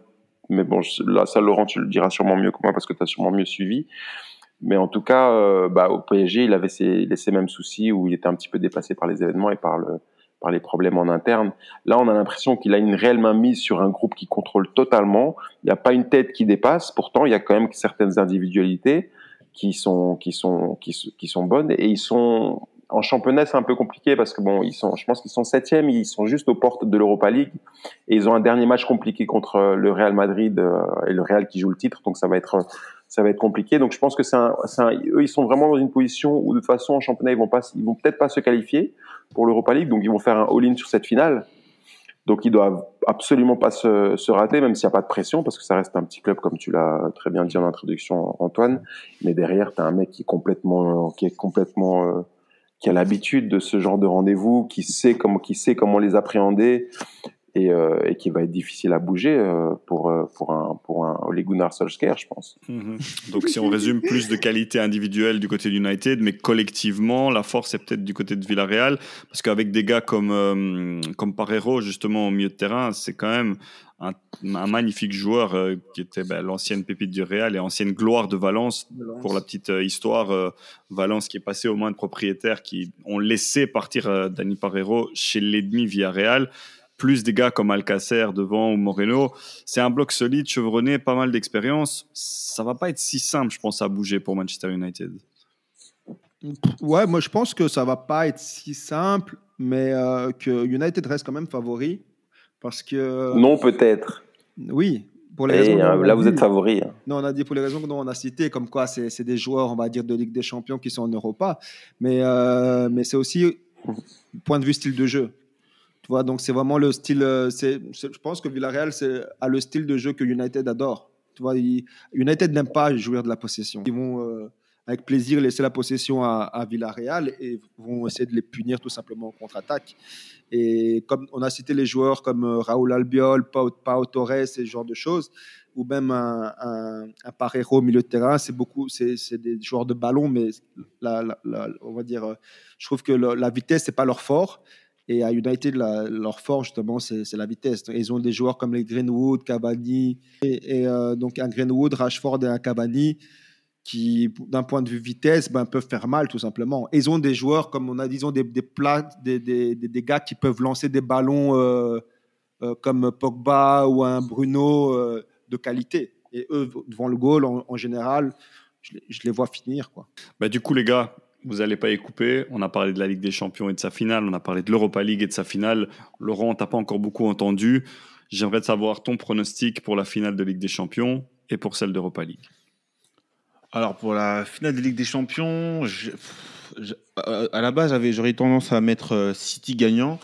Mais euh, parce que pour moi, ils sont favoris. Mais vu que c'est face à une équipe anglaise, face à un Chelsea contre qui ils ont déjà perdu, je dirais 1-1 et pourquoi pas prolongation. Et ensuite Il faut aller au bout de ton pronostic, exactement. Et ensuite, City. City, avec le brin de chance, euh, avec le brin de chance qu'ils ont, euh, je me dis euh, qu'ils vont la prendre. Très bien. Aient cette année. Moi, je vois Chelsea l'emporter. Au... Au penalty. Au penalty. Mais donc, il nous faut un score. Oh, faut un score. Tir au but en Exactement. penalty. Tir au but. Ça ne se dit pas. Un penalty, c'est dit pas dans pas. le match. Ok, ben, je dirais euh, 1-1, score final, et puis euh, penalty, euh, tir au but, autant pour moi. Tir au but. Et euh, Comme c'est comme c'est original, ils se copient, ils se copient l'un sur au l'autre. C'est les jumeaux. C'est pas pour rien qu'on les appelle les jumeaux. Allez, Frédéric, amène-nous un peu de, de punch là-dedans. Non, mais le, le pire, c'est que c'est. je ah non, juste- non. Non, non, si, mais je vois vraiment, je vois vraiment les prolongations. On n'en a pas eu, on n'en a pas encore eu en plus en Ligue des Champions de, de prolongation, il me semble, ni de, ni de tir au but. Donc, euh, je vois vraiment une 0-0, un match très ennuyant euh, et ennuyeux. Euh, et, euh, par, et par contre, et par contre, Chelsea qui gagne au, au tir au but. Très bien. Eh ben, puisque effectivement, je, je vais abonder dans votre sens parce que c'est ce que j'avais déjà dit euh, la semaine dernière, même si euh, nos auditeurs ne savent pas qu'on a dû refaire l'enregistrement. Euh, ouais, moi je vois effectivement des prolongations pour les mêmes raisons que toi, Fred, parce qu'on n'en a pas encore vu. Bon, ça c'est la superstition. Et de deux, parce que les blocs se tiennent de très près. Je vois pas une, une finale avec une profusion de buts. Donc je crois que je vais aussi aller sur le 0-0, penalty et victoire de Chelsea. Bon, c'est pas beaucoup mouillé. Maintenant, il va falloir euh, accélérer un petit peu la cadence. Laurent, prendre des risques. La finale d'Europa League, ça va donner quoi? Oh, je dirais euh, victoire large pour euh, United, deux buts d'écart, ce sera pour moi 2 Non, vu la défense d'United, je dirais pas 2-0, je dirais aller 3-1 parce que c'est une force de frappe, on, a- on, Ouais. on attaque, c'est une force de frappe, il n'y a rien à dire sur ça. Et que défensivement, c'est un petit peu fébrile avec on parle de on a parlé de l'absence de d'Harry Maguire. Et euh, et qui n'est pas spécialement en grande forme en ce moment, donc 3-1 pour Manchester United. Facile. Nilo. Oui, moi je vois aussi une victoire du United. Euh, avant, la, la- la- la- avant, euh, avant la blessure de Maguire, je disais 3-1, bah, je vais dire 3-2 pour United. 3-2 pour United. Donc une finale avec des buts. C'est souvent le cas en Europa League d'ailleurs. hein. Mhm. Ouais, Fred? Euh, moi, je vois une victoire du, Real- euh, de la, du Villarreal, la Villarreal, euh, 2-0, tranquillement. Ils m'ont assez impressionné contre Séville, même si j'étais à on- à 11 contre 10 euh, Mhm. en deuxième mi-temps. Mais euh, voilà, quand même en mettre 4 face à une, une charnière Jules Koundé, Diego Carlos, même si Ouais, Carlos faut a pris son rouge, euh, faut y aller. Ils étaient à 2-0 à 11 contre 11, donc euh, je pense qu'ils vont, ils vont créer la surprise. C'est lui donc qui était d'ailleurs finaliste de l'Europa League. l'attaque d'United n'arrivera pas à marquer face à Villarreal. Cavani. Eddie, écoute, Eddie- et ouais. Greenwood Moi, j'ai- attends, j'ai pratiqué Hmm. Edinson pendant très longtemps. Edinson, c'est un, attaquant, c'est un superbe attaquant. Mais quand il veut pas marquer, il marque pas. hein. Quand il veut te rater des immanquables, il te les rate aussi. Tu sais. c'est le genre de joueur. On a parlé de Werner là, tu vois, où des Ah, fois tu te dis mais Edinson comment et t'as fait pour, euh, phrase, comment hein. t'as fait pour rater ça? Comment t'as fait pour rater ça? Mais Edinson Cavani, s'il veut te, s'il veut t'énerver en tant que supporter, il va t'énerver. Hein, T'inquiète Ouais. pas. Et donc, tu exclus. Pour Et donc, Fred, tu exclus- dans TFJ. Et toi, Antoine tu es en train d'exclure un, un exploit de Pogba ou euh, Bruno des, Fernandez des, qui, euh, des- des joueurs, qui sur, des une, joueurs, sur une inspiration peut- est capable Bruno va de, marquer. des joueurs, de mettre Bruno le va marquer. des joueurs. Bruno et Marc Bruno va marquer au en finale. Capitaine. Un corner rentrant. Et toi, Antoine, tu vois quoi? Écoute, euh, je suis pas aussi catégorique que Fred, mais je bon, ne m'en veux pas, mais je, je vois Villarreal et Emery euh, faire Non, quelque chose, donc je dirais, Oui. je dirais 1-2, je dirais 1-2 pour Villarreal, ouais. Ouais, ouais. Il serait, il serait pas mis en danger, évidemment, Solskjaer, s'il perd ses finales. hein. J'imagine il se requalifie pour Ligue des Ouais, Champions. non, il sera championnat, pas mis en danger, mais il ne sera pas non plus euh, à l'aise. Parce qu'avec toute la situation, extra- tout ce qui se passe en dehors des terrains, ce serait euh, avec euh, tout ce qui est les Glazers out, la campagne euh, pour, contre les Glazers, ce sera, un- ce sera vu comme un échec. Parce que finir deuxième, c'est bien. C'est mieux que l'an la- l'an passé où on était troisième. Mhm. Mais ça ferait une cinq saisons consécutives sans trophée. Et ça, ça passera pas. Et donc, oui, On le voit. Non, on- on- Ouais, per- perdre une finale, ça en fait fait, tâche, il lui manque son trophée pour qu'il soit en fait prolongé, Solskjaer. Si s'il gagne mercredi prochain la finale, OGS, on va le dire voilà, voilà, on voit l'évolution, tu mérites ton, ton- ta, ta prolongation. Mais s'il la, il la remporte pas, euh, il va pas sauter, mais il sera pas, je pense, je le vois mal être prolongé cet été alors qu'il n'a rien gagné depuis trois ans. Effectivement, eh bien, on saura qui tenir à l'œil pour ces finales et l'équation est plutôt simple apparemment pour Ole Gunnar Solskjaer. Les gars, on va tout de suite passer à l'actualité de la semaine en trois points.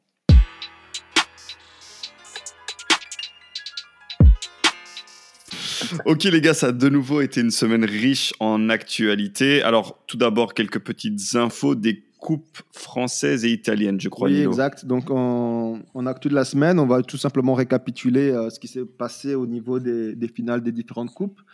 Euh, ce soir, donc, il y avait Atalanta-Juve en Coupe d'Italie, qui a vu donc une victoire de la Juve, un but à deux, grâce à des buts de Kulezewski et, et Chiesa. On joue Euh, Kulusevski, dont je dois quand même préciser qu'il était en balotage euh, pendant toute la semaine avec euh, Morata et que Pirlo a quand même fait un choix fort en le titularisant à la place de Morata et que c'est lui qui marque le premier goal. Il sauve sa tête alors là, euh, Pirlo. Tone. Je n'irai pas jusque-là. Je n'irai pas jusque-là. C'est peut-être un beau cadeau d'adieu. On va voir ça comme ça. Ah, carrément, tu penses que malgré tout, C'est il... chaud quand même, hein. Bah écoute, euh, on, y, on y arrivera dans la- ma rubrique euh, Les matchs à suivre de cette semaine parce que c'est encore très chaud en Italie et en France d'ailleurs. Et ça va notamment dépendre du résultat de la Juve à Bologne. La, dimanche la Juve, c'est comme Chelsea en fait. Donc des fois, tu peux, tu peux gagner une coupe, et deux coupes et sauter la même. Malgré ça, tu sautes cette année-là, quoi. C'est comme le Real. Le Real C'est possible. le Real, Bah, le regarde Capello, Sarri. Capello, Capello qui braque euh, une Liga et qui saute après. Bah oui, qu'à un moment Sarri. donné, ce sont des gros clubs. Et, euh, Sarri a sauté à, À Chelsea. à- à la Juve et à Chelsea. Et, hein. euh, et donc la deuxième finale qui se jouait ce soir, c'était Monaco-Paris en finale de Coupe de France, qui a vu donc le PSG Mhm. de Frédéric Gounombe s'imposer 0-2 sur des buts de Mhm. Maurito Icardi et du soi-disant meilleur joueur du monde actuel. Il y en a Qui a dit un qui a ça dit ça? bah, Faut pas lui dire. ouais, mais c'est apparemment ce qu'a ce qu'a déclaré euh, le coach de, de Monaco, donc euh, Mhm. Kovac. Donc euh, Kylian Mbappé 0-2. Euh, dimanche, on a vu aussi la, Mbappé qui fait un la gros finale match. hein. de la FA Cup qui a vu du coup euh, Leicester s'imposer sur un but. Sur un magnifique but de but de d'ailleurs. Superbe but. dont Frédéric pourra témoigner toute l'affection euh, que je lui porte et surtout sur ses frappes de loin. Tout à fait. Tout à fait. Mhm. Antoine, il est très précis par rapport à ça. Il m'envoie même des messages pour me pistonner sur, euh, sur certaines analyses que je dois donner de notre Yuri Tillemans. C'est les frappes de loin et les déblocages de, ci- de- des situations des frappes de loin. de Non, mais c'est vrai, je pense que c'est un atout majeur que les Diables Rouges ont euh, en sa présence, que ce qu'ils avaient avec Raja Nengolan à l'époque, dans une moindre mesure euh, tactiquement, parce qu'il faisait un peu n'importe quoi. Mais je pense que ça va être une carte très importante et que Yuri Tillemans est dans une très belle courbe Mhm. ascendante, je trouve. Mais il l'a fait contre le Danemark, Le il l'a fait déjà. Danemark, marque, exact. mais même en demi-finale, de, en, en quart ou en demi-finale contre Manchester United, c'est lui aussi qui les sort, hein, soit une grosse frappe. Mhm. Ben, Mhm. Moi, je suis content pour lui parce que c'est un, joueur que j'apprécie énormément et qui, pour moi, il est enfin reconnu à sa juste valeur. Je me rappelle, euh, j'étais parti te voir, toi, Fred, quand, à l'époque, quand tu étais à Westerlo. Euh, donc, C'était donc Westerlo Anderlecht. C'est 0-0. Il y a un penalty pour euh, Anderlecht et pas un tir au but. Et euh, tous les joueurs, tous les cadres du, du, euh, sur le terrain du côté Anderlechtois se, se chient dessus littéralement. Et c'est le Yuri Tillemans qui, à l'époque, a 17 ans, je pense. 16, Il, 17. prend, il, a, il a 17 ans, il prend le ballon et bim, binnen, comme on dit chez nous. c'est dedans. Donc, euh, bravo, Important de préciser que c'était euh, la grosse période psychose d'Anderlecht avec les pénalties à ce moment-là, les- parce qu'il y a eu le- les records négatifs en Ligue des Champions, mais je pense qu'il y a toujours le record mondial et de loin de pénalties ratés sur une saison. Du coup. Laurent, pour les statistiques, qu'est-ce que tu nous as choisi? Alors, la stat de la semaine, c'est un joueur que je chéris beaucoup, que je défends euh, corps et âme, bec et ongles, et qui, euh, qui vient d'aligner tout simplement pour la troisième saison consécutive 10 assists ou plus en championnat.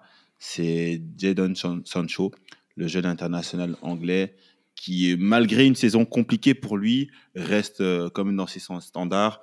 C'est une saison quasi double-double, une énième, tout ça à double-double. 21 ans. 21 Et on n'est ans, pas au basket, hein. simplement. Non, mais pour, On n'est pas NBA.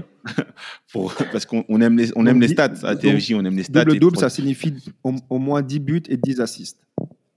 Exactement, pour ceux qui ne savent pas. Et donc tout ça à 21 ans, chapeau. Mhm. Effectivement, chapeau pour quelqu'un d'autre. Euh, si je vous dis meilleur gardien de but du 21e siècle, élu en tout cas meilleur gardien de but du 21e siècle, et 1109 matchs en pro, vous me dites Buffon. Gianluigi Buffon, Gianluigi exactement. Qui a Et le quiz, le, le quiz, faut, faut me rajouter un point pour le quiz. Hein. Euh, faut me rajouter un point pour le quiz. On va demander la permission à Nilo. S'il te plaît, on perd déjà assez souvent Nilo pendant les émissions, donc s'il y a moyen de ne pas nous le vexer en plus. Euh, C'était le 1109e match de Gianluigi Buffon ce soir. Et en plus de ça, la Juve a remporté une coupe, une coupe d'Italie. Donc là aussi, c'est probablement le cadeau d'adieu. Donc si Pirlo et Buffon s'en vont en fin de saison, ça sera une grosse perte pour la Juve. Mais je pense qu'il y a besoin de se renouveler de fond en comble.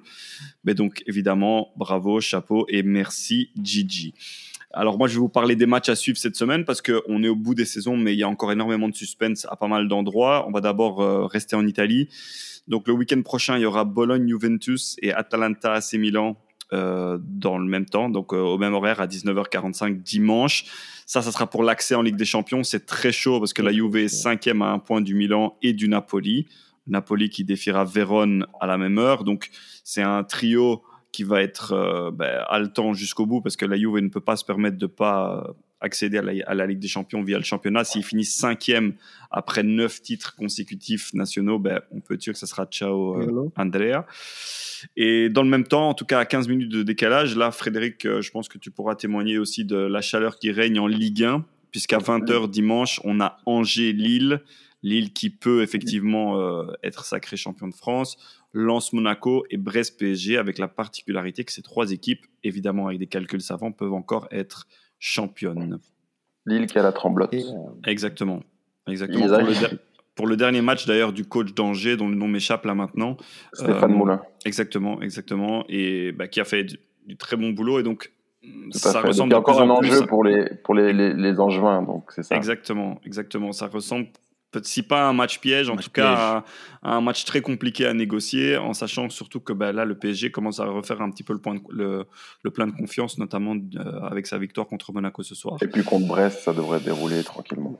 Exactement. Les gars, bah, déjà, merci pour toute cette première partie d'émission et on se retrouve tout de suite dans le quiz. À tout de suite.